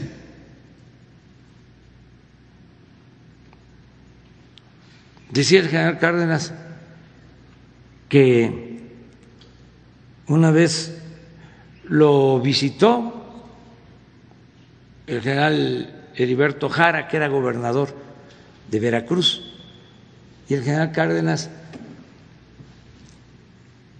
era comandante de la zona militar de Papantla, en donde operaban las compañías petroleras extranjeras y se sentían los amos. Y el general eh, Cárdenas recordaba en sus apuntes que se quejaba el general Jara, siendo gobernador, de los abusos que cometían las empresas extranjeras. Tenían hasta guardias blancas. Y hay una expresión en los apuntes del general Cárdenas. Dice, actúan como si fuésemos tierra de conquista. Pues eso era lo que pasaba, eso era lo que sucedía en el periodo neoliberal. Eso fue lo que sucedió desde 1983 hasta diciembre de, 2018. Entonces, en España ellos dominan y miren cómo están las tarifas de luz. Hay una crisis tremenda pero las autoridades españolas, con todo respeto, dependen mucho de estas empresas. Y nosotros tenemos la gran ventaja de que nos eligió el pueblo. No fueron estas empresas. Somos libres y tenemos que defender la economía popular. Entonces, por eso es la reforma eléctrica, para que podamos garantizar que no aumenten los precios de la luz, de la energía eléctrica. ¿Y quiénes se benefician? Todos nos beneficiamos, los empresarios. ¿Cómo vamos a industrializar el país con energía eléctrica cara. Una cosa es lo que puedan decir los de mero arriba, por ejemplo, los dueños de Oxos, que pagan menos tarifa que lo que pagan los usuarios de clases populares, inclusive de clase media. ¿Cómo es posible que un OX pague menos tarifa eléctrica que una familia, que un hogar? Si es un negocio, ah, nada más porque en la reforma energética que hicieron, que empezaron a modificar la Constitución y las leyes, sobre todo una ley secundaria. Desde Salinas pueden hacer sociedades y aparece como que ellos están produciendo energía y no pagan lo que se conoce como porteo, es decir, la transmisión de la energía en las líneas y reciben subsidios y por eso terminan pagando menos que lo que paga un eh, eh, hogar mexicano. Claro que eso es cómo van a querer. ¿Tú no podrías explicar cómo está esto de, de sí, de las sociedades de autoconsumo? aprovechar, no, porque aquí lo vamos a estar tratando todos los días. Y de una vez, este, les digo a los legisladores, no es amenaza ni mucho menos advertencia, nada más que no va a haber anonimato. Aquí tenemos que dar la cara a todos, porque se trata de los intereses del pueblo.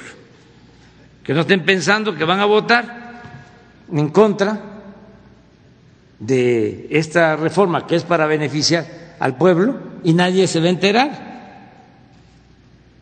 si no somos tapaderas. Aquí cada quien va a asumir su responsabilidad. Esto que quede también. Pues a raíz de la mal llamada reforma energética crearon una figura que se llama sociedades de autoconsumo.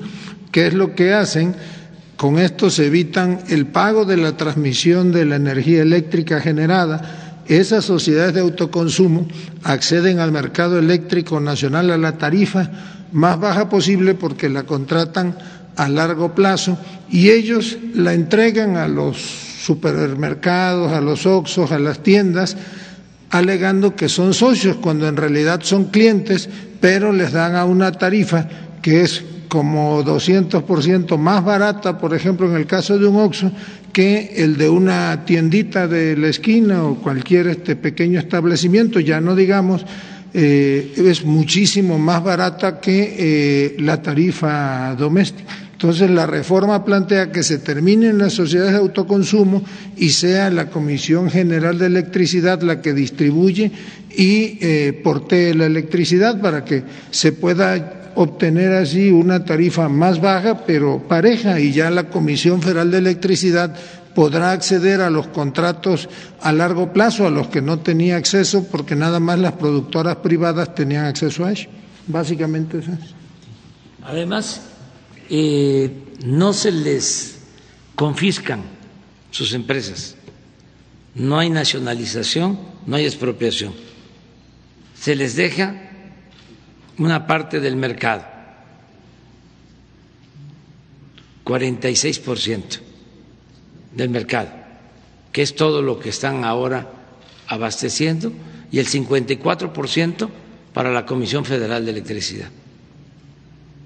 ¿Subiría la luz si es que no, no se aprueba la reforma? Buscaríamos otros mecanismos, pero sí nos pondría en una situación muy difícil porque ya necesitamos esta reforma. Yo hice el compromiso de que no iba a aumentar la luz en términos reales y lo voy a, sostener, pero yo lo puedo hacer. Podríamos buscar mecanismos, pero los que vienen después van a tener que seguir subsidiando a estas grandes empresas porque también nos han engañado muchísimo.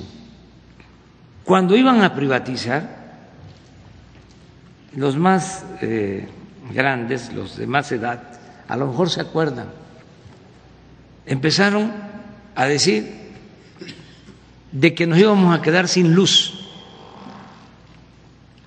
y que había que abrir el mercado eléctrico, porque no iba a haber luz. Y no era cierto. La Comisión Federal de Electricidad tenía las plantas suficientes para abastecer de luz. Hidroeléctricas, 60 hidroeléctricas en todo el país. ¿Qué fue lo que hicieron? Abrieron el mercado y pararon las plantas de la Comisión Federal de Electricidad cerraron muchas o las subutilizaron. Por ejemplo, en el caso de las hidroeléctricas, que tienen seis turbinas, ocupan una, porque así está la ley, para que se despache primero a las empresas particulares. El mercado se les entregó. Pues por eso este, los contrataban a los servidores públicos. Entonces, muchas eh, mentiras. Bueno, nos dijeron, viene la reforma eléctrica, va a bajar el precio de la luz. Y fue lo contrario, subió. Entonces estamos corrigiendo esto y desde luego sabemos quiénes los que se sentían los dueños de México van a oponerse, pero va a ser muy interesante observar a los legisladores, porque se va a saber si son representantes populares o simples empleados de los grupos de poder económico y político. ¿Ven hacer una alianza con, el, con los priistas? Vamos a buscar convencer a todos. A los priistas nada más hay que decirles, oigan, ya se les olvidó que el presidente Adolfo López Mateos, que era del PRI, nacionalizó la industria eléctrica. ¿Y por qué lo hizo? Porque había que electrificar al país. Las empresas consideraban que no era negocio ir a electrificar las comunidades, los pueblos. Eso lo explicó hasta el secretario de Hacienda en ese entonces, Antonio Ortiz Mena. Les dijo, ustedes nunca van a ir a electrificar los pueblos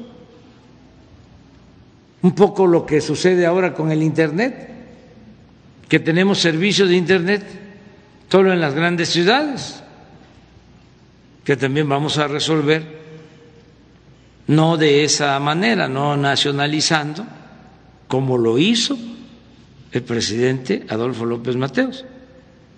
Les dijo, a ver, nos quedamos nosotros con sus empresas, les pagamos su indemnización y el Estado, la Comisión Federal de Electricidad, va a electrificar los pueblos. Y gracias a eso, hasta en las comunidades más apartadas hay luz. Entonces, ¿qué los priistas ya este, no piensan así? ¿Van a defender a Iberdrola? A las empresas extranjeras?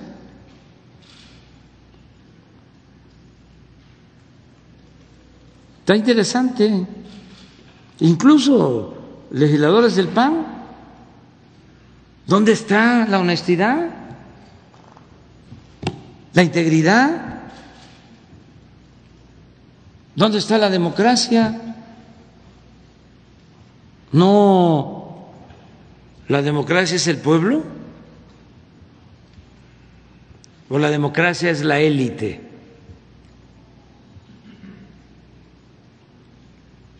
Va a ser muy importante. Y lo otro es lo del litio, porque de eso no habla. Pero como en la misma iniciativa va lo del litio, puede ser que hasta les moleste más lo del litio que lo de la reforma eléctrica. Los conozco bastante. Nadie dice nada del litio, pero se trata de un mineral estratégico. Sin ese mineral en manos de la nación no podríamos desarrollarnos. Y esto tiene que ver con las nuevas generaciones. Y no vamos a permitir que saqueen y que se lleven el litio, que es de los mexicanos. Y no solo, repito, de nuestra generación, es de los que vienen detrás de nosotros.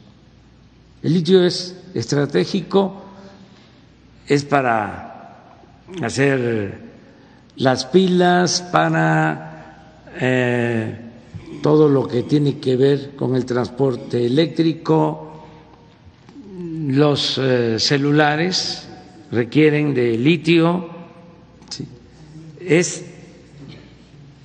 más que importante, es estratégico. No puedo hablar más, pero tengo la información suficiente de cómo eh, hay una disputa mundial de cómo las hegemonías quieren mantener dominio sobre el litio. Nosotros no nos peleamos con nadie. Nosotros lo único que queremos es que esos recursos que están en México queden como propiedad de la nación. Eso es todo. Finalmente, ¿qué va a hacer su gobierno frente a esta investigación? Ya la mencionaba de los paraísos fiscales. Eh, esto eh, que hablaba de que, pues que se investigue. Siempre, se va a investigar a los tres mil mexicanos que ahí aparecen. ¿Cuántos son? Son tres mil y fracción y aparecen, bueno, pues está el secretario de Comunicaciones, está Julio Scherer, está Guadiana, algunos empresarios. ¿Y qué se va a hacer frente a esto? Decía que también eh, no han funcionado pues las agencias que deberían de evitar esta situación. Sí, hay que hacer una investigación, este, hay que ver a quién corresponde, este, tiene que ver, desde luego, con la cuestión fiscal, ver este, si se pagó impuestos, cuándo se llevaron a cabo estas operaciones. Son muchos, tres mil, aunque fíjense cómo son las cosas, son tres mil. Y salen tres. Hasta en los periódicos y en los medios, este, donde los dueños están en las listas, sacan tres nada más. Arganis, a Julio Scherrer y a la esposa, no, de el licenciado Bartlett. Hay también Guadiana, entonces cuatro. Son los únicos de tres mil. Este, de ellos sucedió algo que quiero compartir con ustedes. Eh,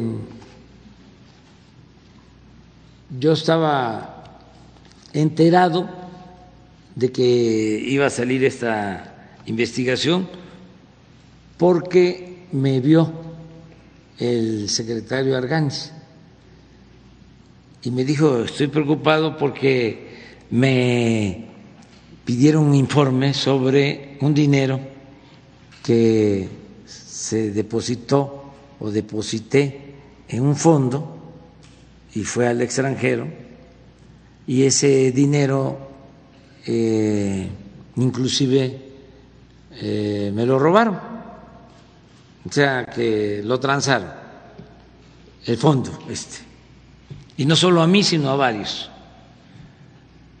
Y va a salir este asunto. Y quiero informarle de que se trata de unas acciones que cobré cuando me retiré de ICA, que nos pagaban con acciones. Ya le pregunté, ¿y cuánto es?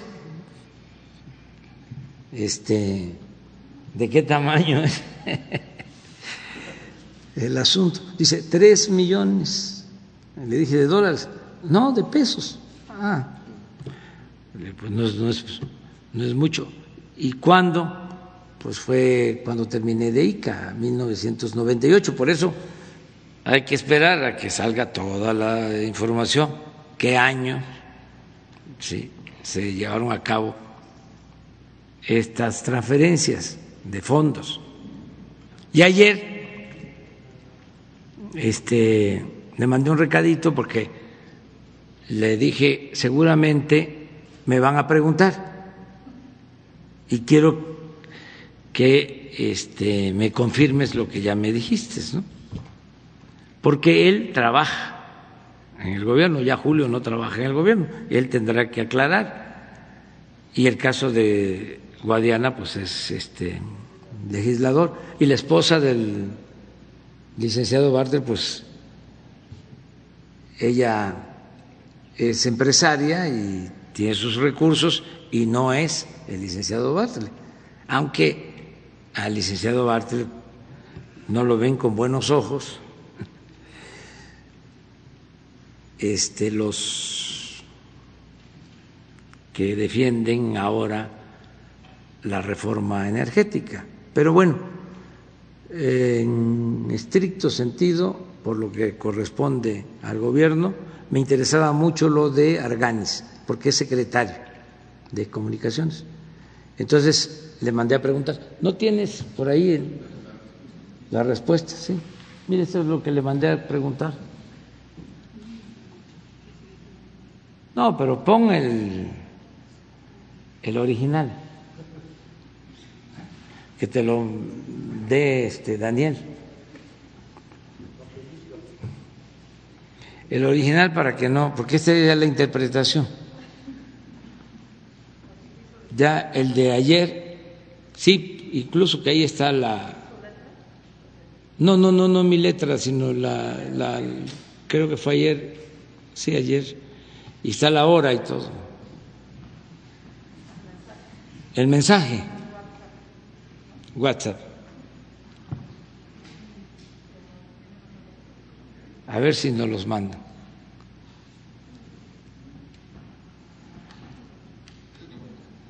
Nada más ahí lo único que ofrezco, disculpa, es que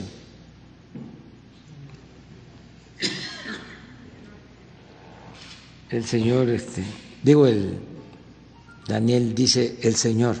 Yo no soy el Señor. Soy Andrés Manuel.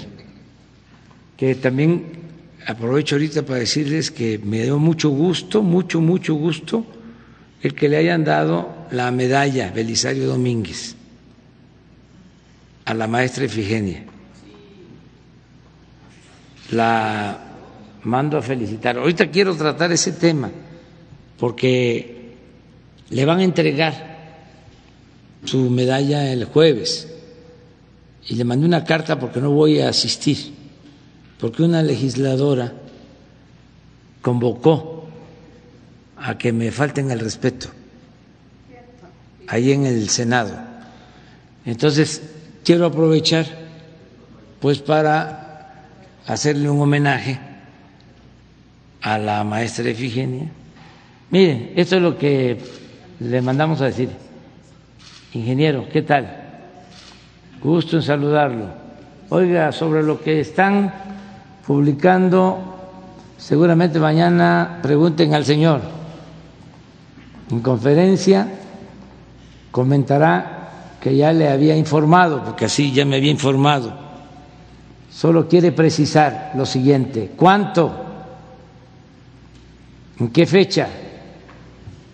Si lo defraudaron, porque ya me habían me había dicho eso. Si fue una liquidación de ICA. Y eso es lo que él contesta ayer. Tres millones de pesos, 1998.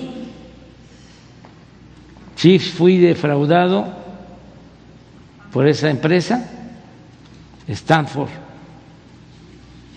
Tus Company, al igual que muchos pequeños inversionistas en todo el mundo.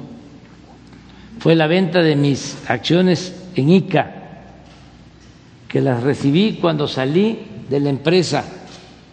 Cabe mencionar que en ese entonces ICA era una cooperativa de producción que entregaba acciones a sus empleados en reconocimiento a su desempeño.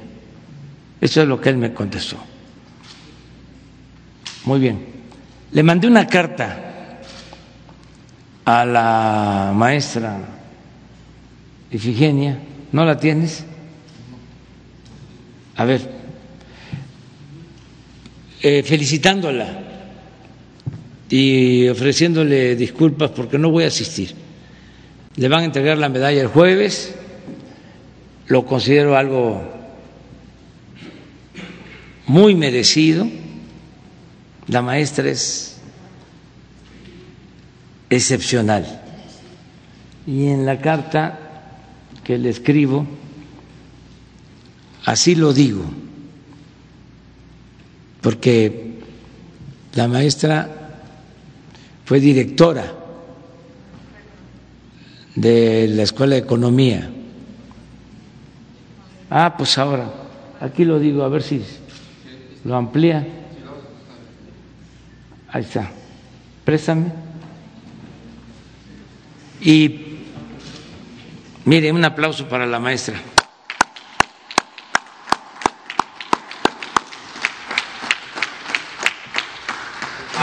A ver, le escribo para, pero antes, queridísima maestra Ifigenia, le escribo para ofrecerle una sincera disculpa, pues no podré acompañarle en la ceremonia en la cual recibirá la medalla Belisario Domínguez, condecoración que usted merece por sus grandes aportes académicos, económicos y políticos. Usted no solo fue directora de la Escuela de Economía de la UNAM en sus mejores momentos, sino que es precursora de los estudios sobre la desigualdad en México. Ella trabajó en los primeros estudios que se hicieron para medir el grado de desigualdad en nuestro país. Como economista, siempre ha estado en contra de la política neoliberal o de pillaje que ha empobrecido al pueblo. ¿Y cómo olvidar que usted fue fundadora, la maestra Efigenia, de la corriente democrática? que inició una etapa nueva en la historia del país y condujo a lo que en la actualidad es la cuarta transformación de la vida pública de México. La maestra Ifigenia, con el licenciado Muñoz Ledo y sobre todo con el ingeniero Cuauhtémoc Cárdenas, fueron los que crearon la corriente democrática que inició una etapa nueva en la vida pública del país. A este importante acto asistirá en mi representación Adán Augusto López Hernández, secretario de Gobernación, así como otros miembros del gabinete y del gobierno que ya me han dicho que todos quieren ir ese día. Usted merece toda mi admiración y respeto. Y por lo mismo tengo el deber de informarle que no estaré presente en dicha ceremonia porque una legisladora del bloque conservador está convocando a que se me falte el respeto y considero que no debemos caer en ninguna provocación que ayude a la élite del poder económico y político ni a sus empleados y voceros. Además, maestra, le cuento, aquí entre nos, aquí donde no nos escuchan ni nos están viendo, pero no se ría, como le imagino. Están muy enojados porque se está cumpliendo la apotegma juarista de que el triunfo, este cita, son palabras del presidente Juárez, el triunfo de la reacción es moralmente imposible. Le mando un abrazo, soy el Andrés Manuel de siempre, que le quiere mucho.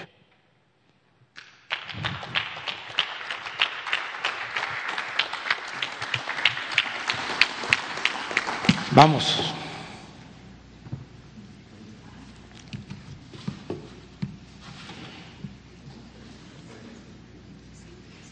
Presidente, eh, solamente preguntarle sobre este último tema que decía. Eh, ¿Quién es la legisladora que está haciendo esta convocatoria a hablar mal de usted durante esta posible ceremonia? La senadora Lili Telles. Gracias, presidente. Retomando la pregunta de, mi compañera.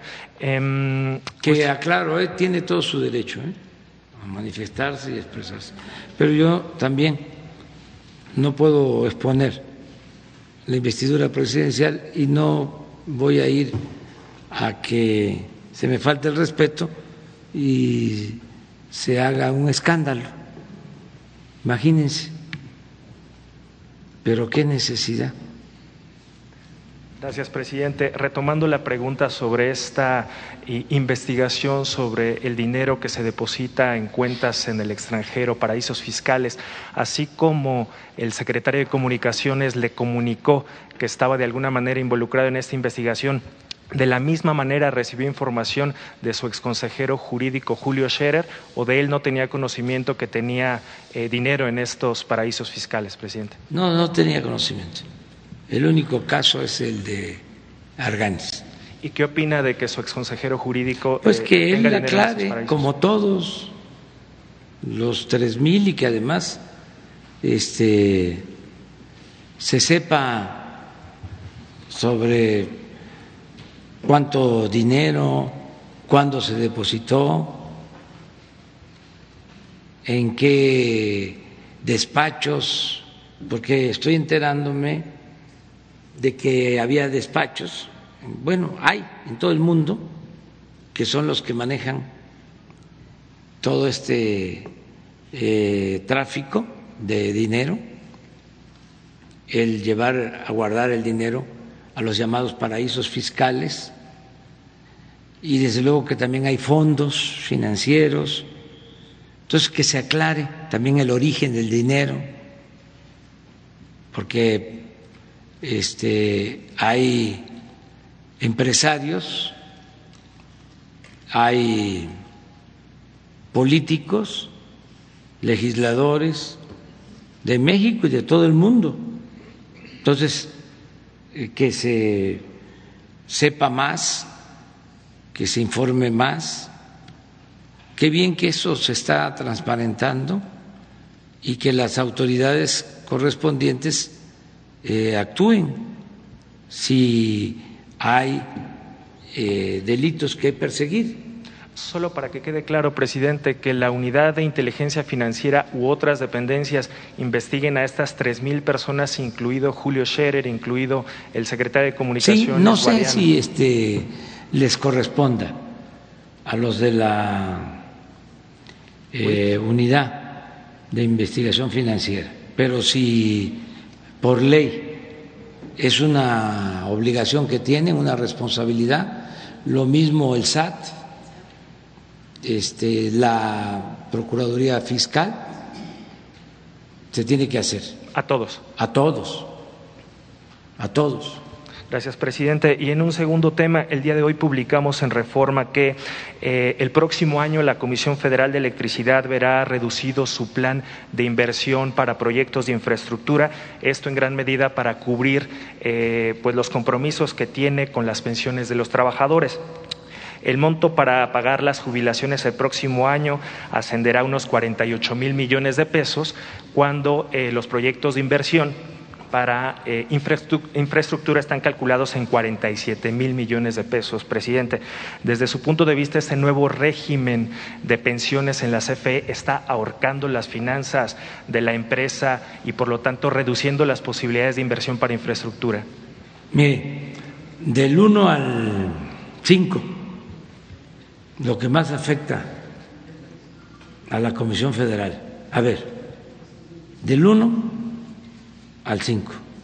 Uno, la corrupción. Dos,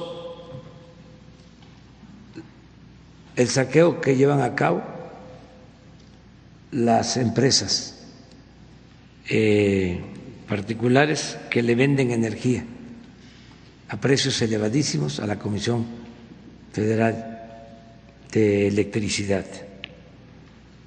Número tres, la deuda que dejaron los gobiernos neoliberales. Número cuatro, las leyes que le impiden a la Comisión Federal de Electricidad, aunque parezca increíble, producir energía teniendo capacidad de generar energía eléctrica. Y número cinco, pues a lo mejor de el costo mm, por la fuerza de trabajo.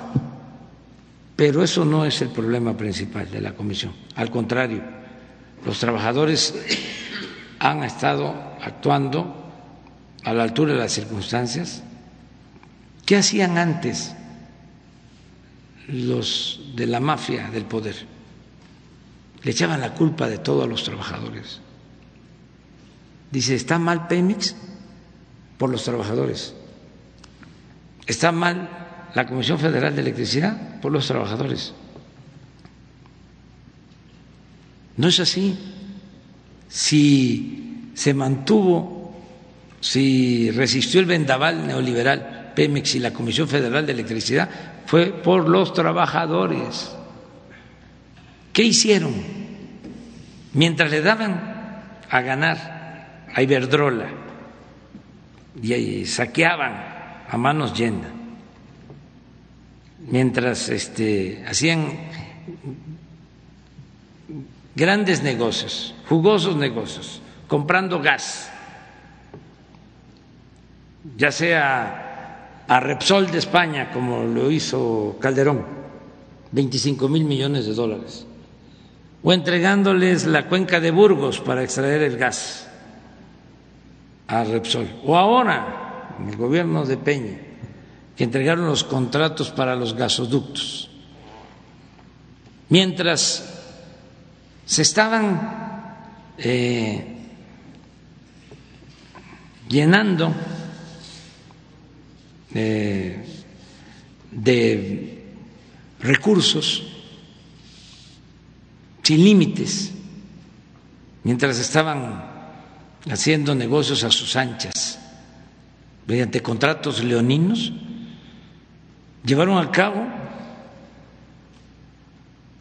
una reforma, un cambio al contrato colectivo de los trabajadores de la Comisión Federal de Electricidad para aumentarles la edad de jubilación y los líderes no supieron defender a los trabajadores. Además, este era muy autoritario todo. No supieron o no pudieron. Y les modificaron el contrato colectivo para aumentarles la edad de jubilación. A mí me lo plantearon, hicimos un acuerdo con ellos de que íbamos a rescatar la Comisión Federal de Electricidad y les íbamos a devolver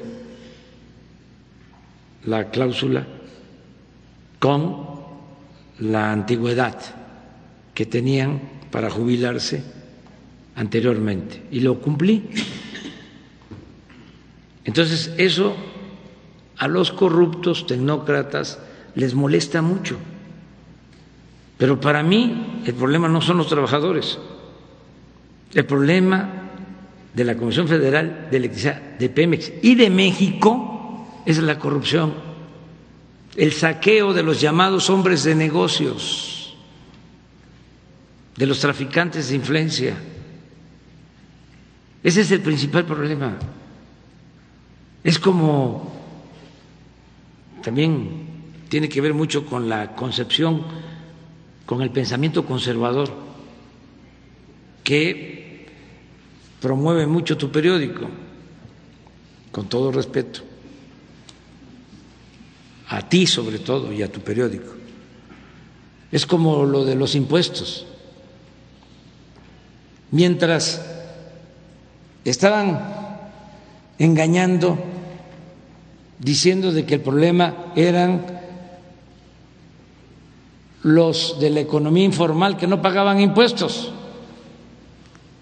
Que ese era el problema fiscal de México,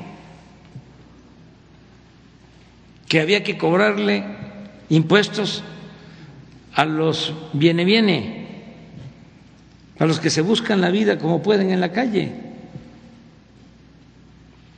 porque no funcionó por cerca de 40 años la economía formal y la gente tuvo que salir a la calle a buscarse la vida y de manera hipócrita decían, hay que cobrarles los impuestos. ¿De dónde iban a sacar este dinero? ¿Qué iban a poder cobrar? Este, incorporando a la lista de contribuyentes a quienes viven al día. Pero ese pensamiento así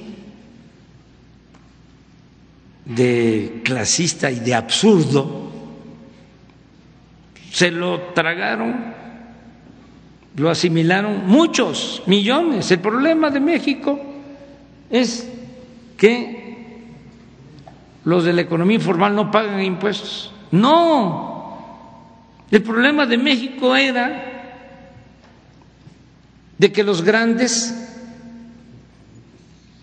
los bancos más grandes de México, las empresas más grandes de México, los potentados, no pagaban impuestos o se los condonaban.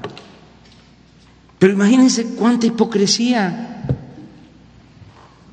¿Por qué no hemos aumentado nosotros los impuestos? Porque ahora sí están pagando los que no pagaban. Entonces, no son los trabajadores el problema en la Comisión Federal de Electricidad. Presidente, pero retomando, ¿no es un contrasentido que por un lado se busque hacer fuerte a la CFE y por otro se reduzcan los montos para la inversión de la misma? No, porque es lo mismo.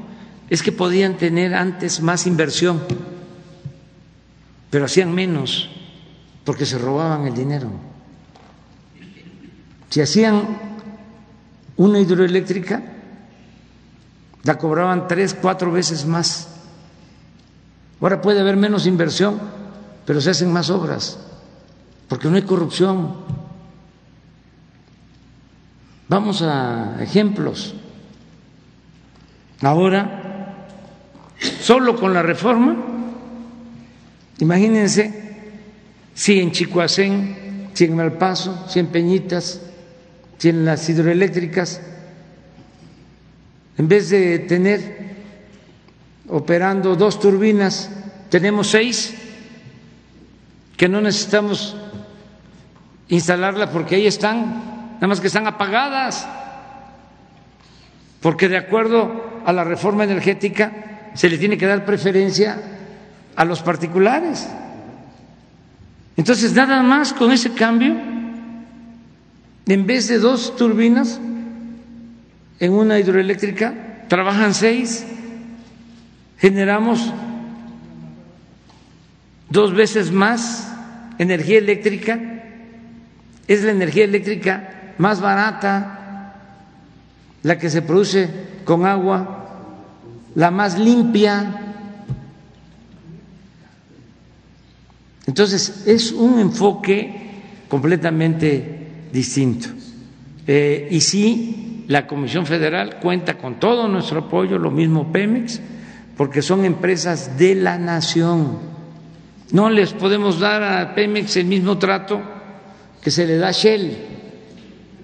No se le puede dar el mismo trato a la Comisión Federal de Electricidad que se le da a Iberdrola. ¿Cómo?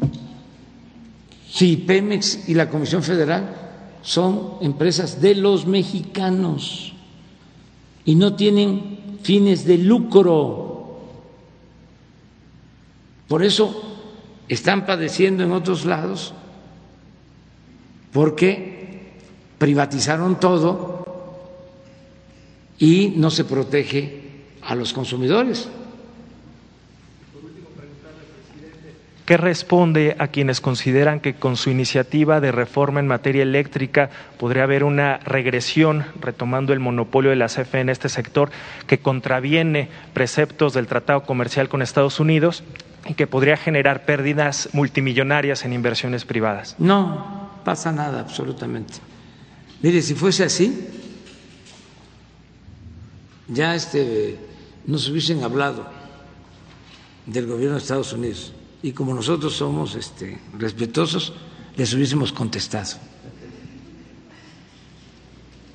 Si eh, fuese algo que perjudicara realmente el libre comercio, ya eh, se hubiesen movido los mercados, es decir, se hubiese devaluado nuestra moneda. No pasa nada porque este, quienes manejan los mercados son muy inteligentes y tienen mucha información y saben que estas reformas son en beneficio de todos. Un empresario mexicano se va a beneficiar. Pregúntenle a los señores Gutiérrez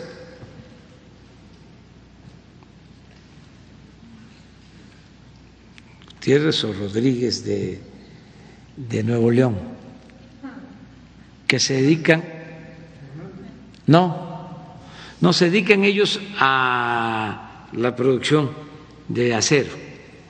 Y para la producción de acero se requiere de mucha energía eléctrica. No, no, no Villarreal. No, es, son Rodríguez. Eh, este, es una familia ejemplar de industriales. Pregúntenle sobre el precio de la energía eléctrica y qué opinan ellos. No la cúpula. Estoy hablando de una empresa, yo creo que es la más importante mexicana, que se dedica a la producción de acero y consumen muchísima eh, energía eléctrica. Ellos eh, incluso eh, son clientes de la Comisión Federal de Electricidad. Entonces, les va a ayudar a los empresarios, nos va a ayudar a todos. No haríamos nada que nos afecte la producción, no haríamos nada que signifique cerrar eh, empresas. Les voy a dar otro dato. Cuando se abrió eh, para que vinieran estas empresas extranjeras, se argumentó de que iba a llegar mucha inversión extranjera. ¿Saben ustedes que la mayor parte de la inversión de estas empresas son créditos de la banca del desarrollo de nuestro país. Todas esas empresas, la mayoría le debe la Nacional Financiera. Fueron negocios que hicieron, tanto las concesiones como los créditos, por influyentismo. La verdad, son muy ventajosos y no tienen llenadera. Vamos a desayunar ya. Muchas gracias. Nos vemos mañana. Adiós, adiós.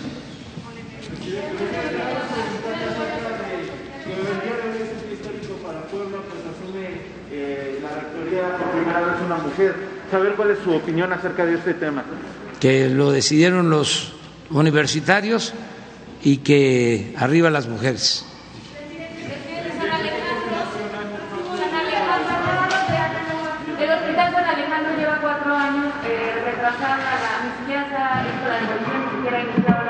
Es el del Seguro Social. Sí. ¿Cuándo se va a iniciar, presidente? Ahorita lo estoy incluyendo. Ya está SOE sobre esto, el director del Seguro Social, pero yo le voy a pedir informe y tómale los datos y te, informamos para que tú nos ayudes a informar. Gracias. Presidente,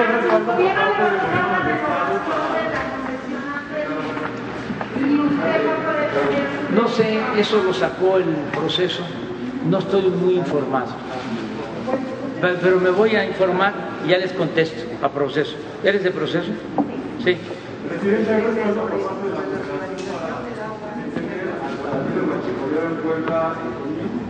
¿Para quién?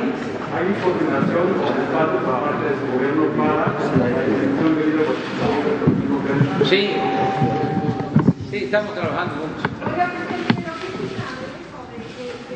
Ya, ya le contesto mañana pasado al, al, al proceso.